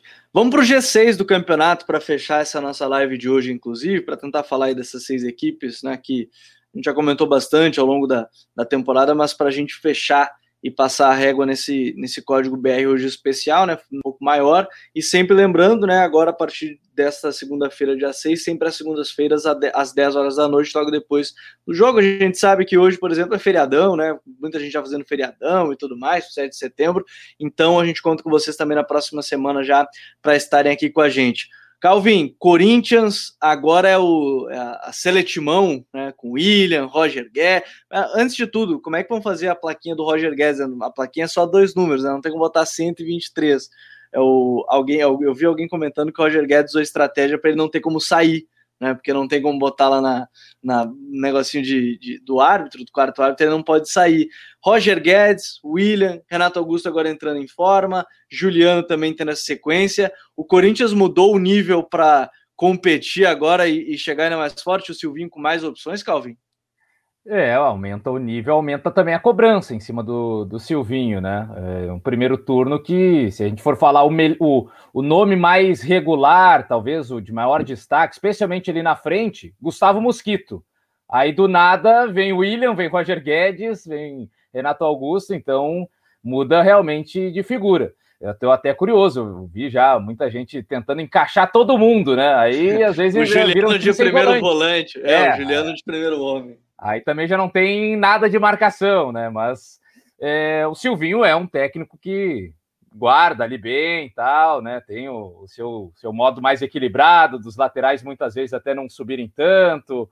Então, é, eu imagino pelo menos dois jogadores é, de, de, de, mais marcação ali, talvez Gabriel e Rony, e a partir dali um revezamento, né? O Renato Augusto nem sempre está tá 100%, tem o Juliano ali, depois o é, William, Roger Guedes, talvez até em alguns momentos jogando como nove, sem o Jô, e o Mosquito permanecendo na direita. Enfim, material o Silvinho tem para começar a, a, trabalhar e melhorar esse time do, do Corinthians, que já é um time seguro, né? especialmente fora de casa, um time que sofre poucos gols, então tem uma defesa consistente ali com o João Vitor, que faz faz ótimo campeonato, já tinha feito um, bom campeonato na temporada passada, emprestado ao, ao Atlético Goianiense. É, o Gil tá ali, dá aquela experiência na zaga. Fagner é sempre um, um nome confiável na lateral direita. O Fábio Santos é o cara ali que também faz atuações regulares, tem a, a, a, confiança de ser o batedor de pênaltis, né? Um time que às vezes tem dificuldade para converter. O Fábio Santos se tornou esse cobrador oficial de pênaltis. Então é um time bem equilibrado e agora com esse talento especial. tô curioso especialmente pelo William, né? Porque o William ficou muito tempo fora do Brasil, jogando na Premier League, na talvez principal liga do mundo hoje. E é um jogador que, assim, não teve muitos problemas com lesões, problemas físicos, de ficar fora de muito jogo. Então, ele mantendo esse nível, aqui no Brasil a tendência é sobrar. A tendência é realmente ser um jogador tem capacidade de desequilibrar e até acho que será mais interessante se ele jogar na ponta esquerda, né, para trazer para o meio e buscar a finalização de fora da área, que é uma jogada que ele é, muitas vezes no Chelsea ele jogava mais do lado direito porque tinha o Hazard do lado esquerdo, né? E era complicado competir com talvez o melhor nível que o Hazard já, já alcançou na carreira. Então o William jogava do lado direito, mas mesmo assim conseguia fazer gol de fora da área, cobrança de falta, jogadas de linha de fundo. Então eu tô com a expectativa maior em cima é, do William, mas claro, com qualidade do Renato Augusto, o Roger Guedes, que teve aquele momento especial no Atlético Mineiro, mas no Palmeiras não tinha ido tão bem assim, então vamos ver agora o nível que, que volta o, o Roger Guedes, mas é um time para, no mínimo, permanecer ali na sexta posição, ou então é, subir mais, né? Se conseguir ali pegar é, daqui a pouco um Fortaleza caindo de produção, ou um, um Bragantino focado mais na Sul-Americana, aí pode ser o Corinthians a pegar é, essas vagas aí, né? Porque para competir com o Flamengo, com o Atlético, com o Palmeiras, talvez seja um pouco mais complicado. Ô, Gabi, é, é, é, e como é o futebol, né? A gente lembra que antes do, do Campeonato Brasileiro rolar, a gente fez um episódio onde a gente, o Power Rank, né? Onde a gente colocava o Corinthians e outras equipes na, na, nas, nas disputas, né? E a gente foi muito quase que uníssono, né? A gente era briga para o Sul-Americana ali, meio brigando para não cair diante do todo o material humano que o Corinthians tinha, a dificuldade é, do financeira que o clube atravessa, as incógnitas que é, recaíam sobre o trabalho do Silvinho, mas o Silvinho conseguiu, mesmo com o material humano ainda escasso, fazer um bom trabalho, né? Fazer um bom trabalho. E agora a, a cobrança vai chegar pelas contratações e o nível de contratações que o Corinthians recebe. Mas é um excelente trabalho do Silvinho, né? A gente tem que ressaltar isso. Um cara que conseguiu dar um padrão de jogo à equipe do Corinthians. É, dentro do Campeonato Brasileiro, uma equipe que mais evoluiu, eu acredito. É, deu um salto muito grande de qualidade e não estava tá ali no G6 à toa. É um excelente trabalho é, do, do, do técnico Silvinho. E aí, ô Coutinho, a gente tem um Flamengo que, vamos lá, três jogos a menos, né? Time com 16 jogos. É, é o time que mais tem expectativa aí para entrar na briga pelo título quando, quando tiver todo mundo com o mesmo número de jogos? Ah, com certeza, né? Acho que já dá para dizer isso. Acho que ninguém que vê os jogos, né? Em nenhum momento do campeonato colocou o Flamengo fora da briga, por mais que tivesse ali uma sequência de derrotas ainda com o Rogério Ceni, em alguns jogos que o Flamengo perdeu, o Flamengo não merecia ter perdido. A grande verdade é essa. É, e assim, tem três jogos a menos, dois em comparação ao Atlético Mineiro, mas só depende dele para chegar na liderança, né? Porque o Flamengo ele tem os dois jogos é, menos em comparação ao Atlético, mas tem um confronto direto com o Atlético. Se o Flamengo vencer esses dois jogos, ele ficaria dois pontos atrás do Atlético e depois pega o Atlético dentro do Maracanã né, já indo ali para metade do segundo turno do campeonato. É claro que não vai nem o Flamengo, nem o Atlético, nem o Palmeiras, que na minha visão são os três candidatos ao título.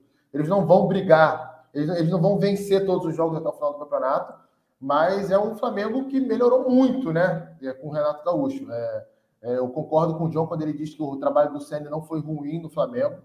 Defendi várias e várias vezes aqui. Acho que foi alvo meio de uma, uma fritada coletiva, né? Interna, externa, de muita gente que, que não tem a ver com isso necessariamente. Mas, enfim, foi o que aconteceu. O Renato chegou e conseguiu devolver ao time algumas características lá do tempo do Jorge Jesus, de movimentação, né, de, de, de repetição de alguma, alguns princípios de jogo daquele tempo. E os jogadores estão leves, né? Você percebe isso dentro de campo. É um elenco que foi reforçado. Tem o Kennedy para estrear, o Andrés Pereira já estreou fazendo gol contra o Santos. São dois jogadores que, se em forma estiverem e a fim de jogar, eles brigam por vaga no time titular do Flamengo, porque são é, acima da média do nível que se joga aqui no Brasil. Então, é um, sabe, aquilo que o Flamengo tinha de negativo foi reforçado. que era o desequilíbrio entre time titular e banco e aquelas oscilações de desempenho. Isso não vem acontecendo mais. O Flamengo raramente joga mal aí nesses últimos dois meses e tá, para mim, tá madurinho para disputar esse tricampeonato brasileiro aí. Primeiro com o Atlético Mineiro. Acho que o Flamengo e o Atlético estão um pouco acima do Palmeiras, mas não dá para descartar o Palmeiras nessa briga também não. O Coutinho, é. agora o que o que causa assim curiosidade para a gente, porque o Flamengo hoje está num estilo mais de trocação, né? Um time que vai para cima e às vezes não controla tanto o resultado. É, o que vai definir, e, e, e, eu penso que o que pode definir, por, pelo nível que Flamengo e Atlético Mineiro atingiram, é, é, o confronto direto, né? É o confronto direto. Será que o Flamengo, nesse confronto direto com o Atlético Mineiro, nesse estilo de trocação, será que vai conseguir sair vencedor? Claro que vai ficar muito. Vai ficar muito na sorte, vamos dizer, porque no, no Atlético Mineiro também tem qualidade, né? Mas é, é, eu acho que para um campeonato de pontos corridos é preciso também ter um pouco mais do controle do resultado, né? E o Flamengo não tem demonstrado isso, né? É, assim, a grande questão é o seguinte: essa, essa face do Flamengo, de time que não controla tantos jogos, ela tem aparecido quando o time já tem a vantagem no placar. Né? Isso apareceu muito quando já estava vencendo por 1 a 0 2 a 0 e aí realmente deu aquela relaxada. Mas eu sinceramente acho que isso não é buscado pelo Renato. Sabe? Eu, eu, eu, não consigo ver isso como algo que o Renato pense assim, ah, não quero ter tanta posse de bola, não quero ter tanto controle do jogo. Acho que isso acaba acontecendo naturalmente em algumas partidas, até por alguns adversários recentes que o Flamengo enfrentou, pela situação que eles estavam, pelo momento do jogo. Acho que a, a tendência mesmo do Flamengo jogando contra o Atlético é talvez tentar mais esse controle mesmo da posse. E mesmo assim é um jogo muito complicado, né? Pelo encaixe de característica entre as duas equipes. É muito parelho. Um outro ponto que deve ser decisivo para o Flamengo é a forma como o time vai enfrentar os jogos do Campeonato Brasileiro. O Renato é um treinador, a gente viu isso nos últimos anos, que sempre priorizou as Copas, Copa do Brasil e Libertadores. Isso apareceu um pouquinho ali naquele Flamengo e Ceará, que foi um a um lá no Castelão. É, ele não poupou tantos jogadores como muita gente acreditou. É, na verdade, ele poupou dois jogadores naquele jogo. Ele teve outros desfalques mas eu, eu me refiro à postura do time, como o time entrou em campo. Nitidamente mais desconcentrado, mais relaxado, e quando acordou já estava perdendo de 1 a 0 para o Ceará. E o temor da torcida do Flamengo é que isso se repita em outros jogos. É, você percebe um time muito focado, tanto em Copa do Brasil quanto em Libertadores, mas que nos jogos do Campeonato Brasileiro tira um pouquinho o pé. E numa disputa tão forte contra o Atlético Mineiro e contra o Palmeiras, isso pode ser decisivo sim para perder pontos aí nessa reta final do Campeonato Brasileiro. E a gente tem aí um, um, um, G5 depois do Flamengo, você tem aí o G4 e Calvin, vamos falar desse Bragantino, porque quarto colocado, 32 pontos, também sonha na Copa na Sul-Americana, né? É um time que dá para manter esse desempenho pensando em G4 ainda, com, com esse trabalho do Barbieri, que, se eu não me engano, deve ser o mais longevo, né? De tantos treinadores que caíram, né, é um dos mais longevos, se não o mais longevo da Série A, né? É o mais longevo. É, é, né? Barbieri, depois Abel Ferreira e Marquinhos Santos, né? O top 3. Marquinhos o Abel Santos... Ferreira que não tem um ano ainda, né? De, de, é. de Palmeiras. O, eu não sei se o Barbieri já chegou a completar um ano de Bragantino. E o Marquinhos Santos, que é o terceiro da lista, já é de 2021. Né? Já, já veio nesse ano completou, mesmo. Completou um ano, sim. É, então acabou de completar um ano o, o Barbieri. E algumas curiosidades até, né? O time que menos perdeu no Campeonato Brasileiro. Se a gente for olhar ali, né? O Bragantino só perdeu dois jogos. O Atlético Mineiro, que é o líder, perdeu três. Então é um time que, claro, tem muitos empates, né? Por isso que é o quarto colocado. E algumas alguns tropeços até em jogos em que claramente o foco do time era sul-americana, né? Como foi o jogo contra o Juventude, talvez o maior exemplo, em que foi colocado um time reserva com alguns reservas dos reservas, né? Jogou lá o César Aidar, que não tinha jogado partida, e de repente ele era uma quinta opção de, de zagueiro, né? Se for olhar que é Fabrício Bruno e Léo Ortiz, a dupla de zaga titular. Tem Natan, é, tem Léo Realpe, jogou o Raidar, quinto zagueiro do, do, elenco e fez toda atrapalhada lá com o Júlio César naquele gol do Wagner. Então, é um Bragantino que ainda tem essa Sul-Americana. E se a estratégia for parecida, talvez perca mais pontos que não precisaria perder em outros cenários. Então, para ver um Bragantino dando um salto maior ainda para tentar buscar título, fica bem complicado. Mas acho que é um time que tem qualidade, tem regularidade para se manter por ali. Talvez caia um pouco de produção nesse segundo turno com o crescimento de outras equipes. O Bragantino agora está começando a sofrer também, entre aspas, né? Com convocações para a seleção brasileira. Teve o Léo Ortiz chamado, o Arthur, é, não se sabe sempre se a, se a, CBF vai fazer concessões de data FIFA, né? Agora nessa data FIFA fez, mas como é que vai ser na próxima? Vai ter também os jogadores liberados, vai ter que jogar com desfalques. Então tem alguns pontos a serem observados por essa equipe do Bragantino. Mas é um time com um padrão muito bom, que já conseguiu, dá para dizer, se encaixar bem sem o Claudinho, que foi o principal jogador do time e talvez do campeonato na temporada passada. O Praxedes com uma característica diferente, mas já conseguiu se, se encaixar bem no time.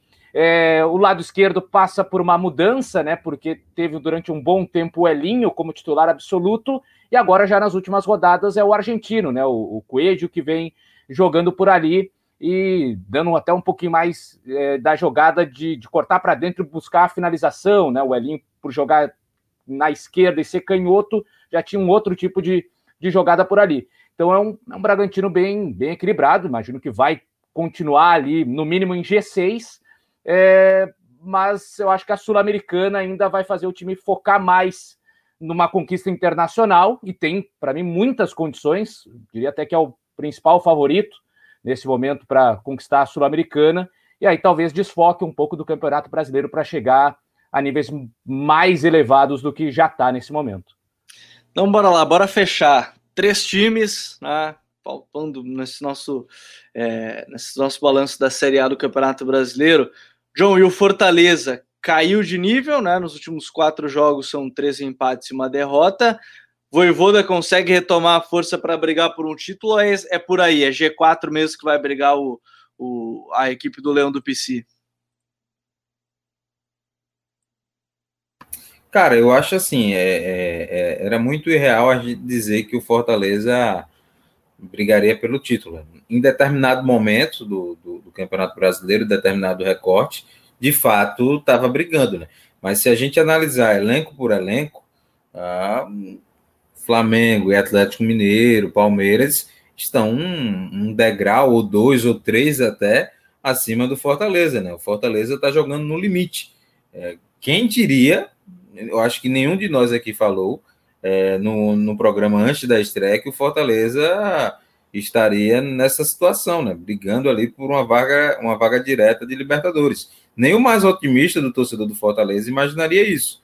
E o trabalho do Voivoda é muito, mas muito, muito, muito, muito, muito bom, muito promissor.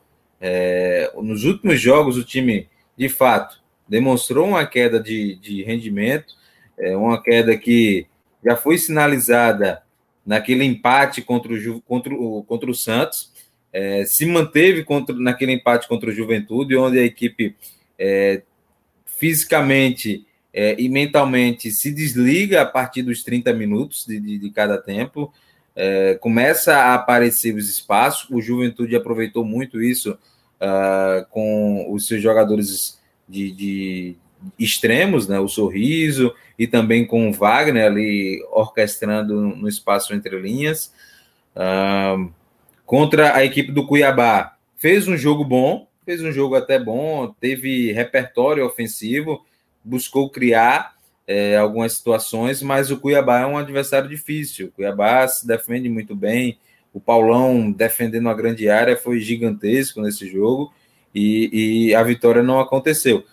Mas contra a equipe do, do Bahia, o time jogou muito abaixo. Esse, esse é o jogo que me, me preocupou. Mas é, é para acender um alerta? É para acender um alerta, né? Claro. Mas longe do, da repercussão e também do estardalhaço que boa parte da torcida do Fortaleza fez nas redes sociais, né? Já querendo criar um ambiente meio de crise, que não poderia nem dar folga à, à equipe após essa desse placar de 4 a 2 para a equipe do Bahia. Eu acho que mais pezinho no chão. Uh, o time do Fortaleza é uma equipe que é, tem ideias claras, tem comportamentos é, muito bem consolidados. Claro, como todas as outras equipes, ela tem defeitos, né? Tem defeitos, tem virtudes. os defeitos às vezes aparecem mais do que as virtudes. E esse é o grande papel do Voivoda, é, diminuir esses defeitos, né? E ele vem conseguindo em boa parte do Campeonato Brasileiro. Ora, outra, a, esses, esses defeitos aparecem, e quando você encontra um adversário que tem a capacidade de ser efetivo, como foi o Juventude para arrancar o empate, como foi o próprio Santos é, e, e, o Bahia, e o Bahia com o Rodalega, o Rodalega não fazia um jogo excepcional, o Rodalega pegou quatro bolas e meteu quatro bolas para o gol. É o que interessa, é o que interessa, de fato. Mas é, é, é isso. Eu acho que está longe de, de, se criar uma crise. Fortaleza vai continuar brigando pelo G4. É, é um objetivo que está muito próximo de ser atingido. É um, é um clube que vem quebrando recordes, né? É, é a equipe que somou mais pontos numa campanha de um nordestino, vai quebrando recordes, vai se classificar de forma direta para a Copa do para a Copa Libertadores, coisa que eu não tenho nem ideia de quando foi a última vez que isso aconteceu e se aconteceu, né, de forma direta. Então é um clube que está bem estruturado, é um, um trabalho que está bem enraizado, bem é, fixo na mente dos jogadores e com toda certeza vai conseguir é, retomar as boas atuações. E o Coutinho, quando a gente fala de Palmeiras, Palmeiras, assim, eu acho que foi o clube que a gente mais falava aquela coisa de ah, o Abel Ferreira em alguns momentos tem razão, do pouco tempo, de tudo mais, mas agora ainda tem algumas competições em meio a, a do caminho, né? Tem Libertadores e, e Campeonato Brasileiro, mas agora teve período aí também de 10 dias, né, sem, sem jogos, que se imagina agora que o time deva melhorar o seu nível de desempenho, Coutinho. É, pelo menos tem um pouco mais de regularidade, né? Porque o Palmeiras ele é um time que acaba alternando muito. Ele faz um mês muito bom, com atuações convincentes e um nível alto, e no outro mês já cai bastante. É, as últimas duas rodadas de Campeonato Brasileiro elas são emblemáticas disso. O Palmeiras jogou bem contra o Atlético Paranaense, venceu por 2 a 1 dentro de casa, mas antes tinha feito um jogo péssimo contra o Cuiabá e perdido merecidamente por 2 a 0 né? Um time que tem um investimento muito mais baixo, que tem muito menos elenco, né? muito menos qualidade do que o Palmeiras. Então, superar essa irregularidade é o caminho para se equiparar a Flamengo e Atlético Mineiro e disputar esse título. É, é claro que, assim, pouca coisa dá, passa a ideia de que o time do Palmeiras vai realmente brigar pelo título até o final. Acho que posso até, pode até ser que eu me engane, porque, é, como eu falei, é um time que em um momento está de um outro, de um, de um, no outro mês está tá, tá de outra forma, então isso pode virar. Mas hoje eu não coloco ele no mesmo patamar do que Flamengo e Atlético Mineiro, não. Por mais que ele tenha um grande elenco, por mais que tenha um bom treinador, que seja um time organizado, mas acaba oscilando demais. E tem essa questão também das outras competições, né? Não, não tem a Copa do Brasil, acabou caindo, mas tem Libertadores, que tem um, um duelo aí quentíssimo contra o Atlético Mineiro. Não sabemos como vai reagir caso tenha um insucesso diante do Galo, que nesse momento, na minha visão, é favorito. O Atlético, nesse momento da temporada, joga mais bola que o Palmeiras, então o Palmeiras vai ter que superar isso aí nesse duelo da Libertadores. E o desdobramento no Campeonato Brasileiro a gente vai acabar vendo na sequência. É, e eu vou deixar para o nosso convidado, já Calvi é convidado, vou deixar para ele fechar o podcast hoje para falar desse Atlético Mineiro, Calvi. É uma grande discussão, né, de nível de desempenho, de atuação, de, de resultado, esse, esse momento do Galo. Mas em elenco, qualidade técnica individual é, é muito indiscutível, assim, que é um dos melhores do país, se não o melhor nesse sentido. O Hulk criando muito, aí você tem agora a adição do Diego Costa e tudo mais. Como é que você vê o Galo para esse segundo turno agora, Calvi? É, um time muito forte. Agora com o Diego Costa, nos primeiros lances dele já mete um gol ali com, de uma, um grau de dificuldade importante ali a finalização que ele faz contra o Bragantino, né? Um jogo de pressão, Galo chegando a todo momento, não conseguindo, bola chega no Diego Costa, gol, né? Então, um time que tem Diego Costa, que tem Hulk, né? Dois caras que podem tirar coelhos da cartola. O time pode estar jogando mal, daqui a pouco sobra uma bola para um desses dois. Hulk, pela força arrancada, tem condições de, de, criar uma jogada meio que do nada, e o Diego Costa também, se chegar a bola quadrada, ele dá um jeito de, de dominar, deixar ela redonda para buscar a finalização. E aí tem para articular jogo Nath Fernandes, tem Savarino para criar jogadas pelos lados do campo, tem Zaratio, tem Vargas, o Sacha tem sido uma opção interessante ali de entrar no segundo tempo em alguns jogos e colaborar. Então tem muito, muita qualidade ofensivamente e é um time que tem é, o sistema defensivo muito sólido, né? A gente sempre tem destacado aí a presença do Natan Silva, né? Que chegou e, e transformou essa, essa zaga do Galo, foi o complemento ideal para o Júnior Alonso. O Guilherme Arana, um lateral também de muita qualidade. O Mariano pegou a vaga do Guga.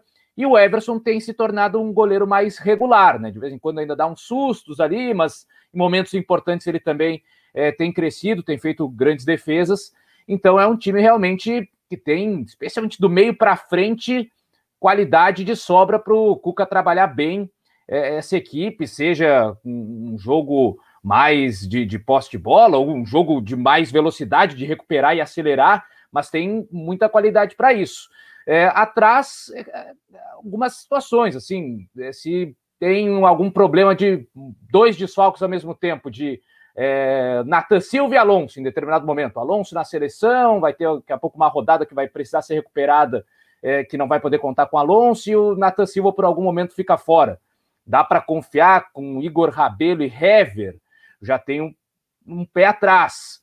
É, a temporada passada do Hever não foi nada boa. O Hever é um zagueiro que, para mim, não demonstra muita segurança. Então, eu acho que a, a parte defensiva de, de elenco talvez não tenha tanta qualidade assim dos reservas para substituir a altura os titulares, mas do meio para frente é realmente um time para criar muito, muitas chances, marcar muitos gols. Então, é, acho que vai ser realmente parelho ali, é, especialmente com o Flamengo. Né? Acho que o Flamengo vai chegar ali a, a, passar o Palmeiras em algum momento do campeonato, se realmente focar. E tem essa situação que o Coutinho destacou das Copas, né? Do quanto o Renato também vai olhar para as Copas com maior cuidado e daqui a pouco fazer mais preservações do que precisaria, né? Eu vi que teve uma, uma discussão até nesse sentido é, de um jogo em que o Flamengo já tinha classificação garantida contra o Olímpia e o Renato mesmo assim colocou os titulares contra o Olímpia e no jogo seguinte poupou o Arrascaeta, por exemplo, e o Flamengo acabou não conseguindo ganhar do Ceará. Então, não sei como é que o Renato, assim como o Abel e o Cuca, vão trabalhar com essa ideia da Libertadores, sendo que é, o Cuca e o Renato ainda têm a Copa do Brasil, algo que o Palmeiras não tem mais. Mas acho que vai ficar realmente nessa briga entre os três até o final para ver quem vai ser o campeão. Então, senhores, a gente tem um panorama muito legal para esse segundo turno, né, que já vai começar. Que bom que já está retornando o Campeonato Brasileiro. Depois já já estava tão, já estava com saudade já, porque o futebol de seleção ultimamente não tem me agradado tanto, então estou com saudade já de do futebol, do futebol nacional, de todas as ligas, estão voltando em breve. O Código BR vai ficando por aqui. Deixa eu agradecer, Calvin, Coutinho, John, todo Valeu. mundo aí que, que acompanhou, todo mundo que esteve com a gente. Lembrando, novo horário, sempre segunda-feira, 10 da noite. Você acompanha a gente por aqui, direto no YouTube, ou então na terça-feira, já pela manhã cedo, você acompanha diretamente nos principais agregadores de podcast, no Spotify, no SoundCloud e demais agregadores. Um grande abraço a todos e até a próxima. Valeu, tchau!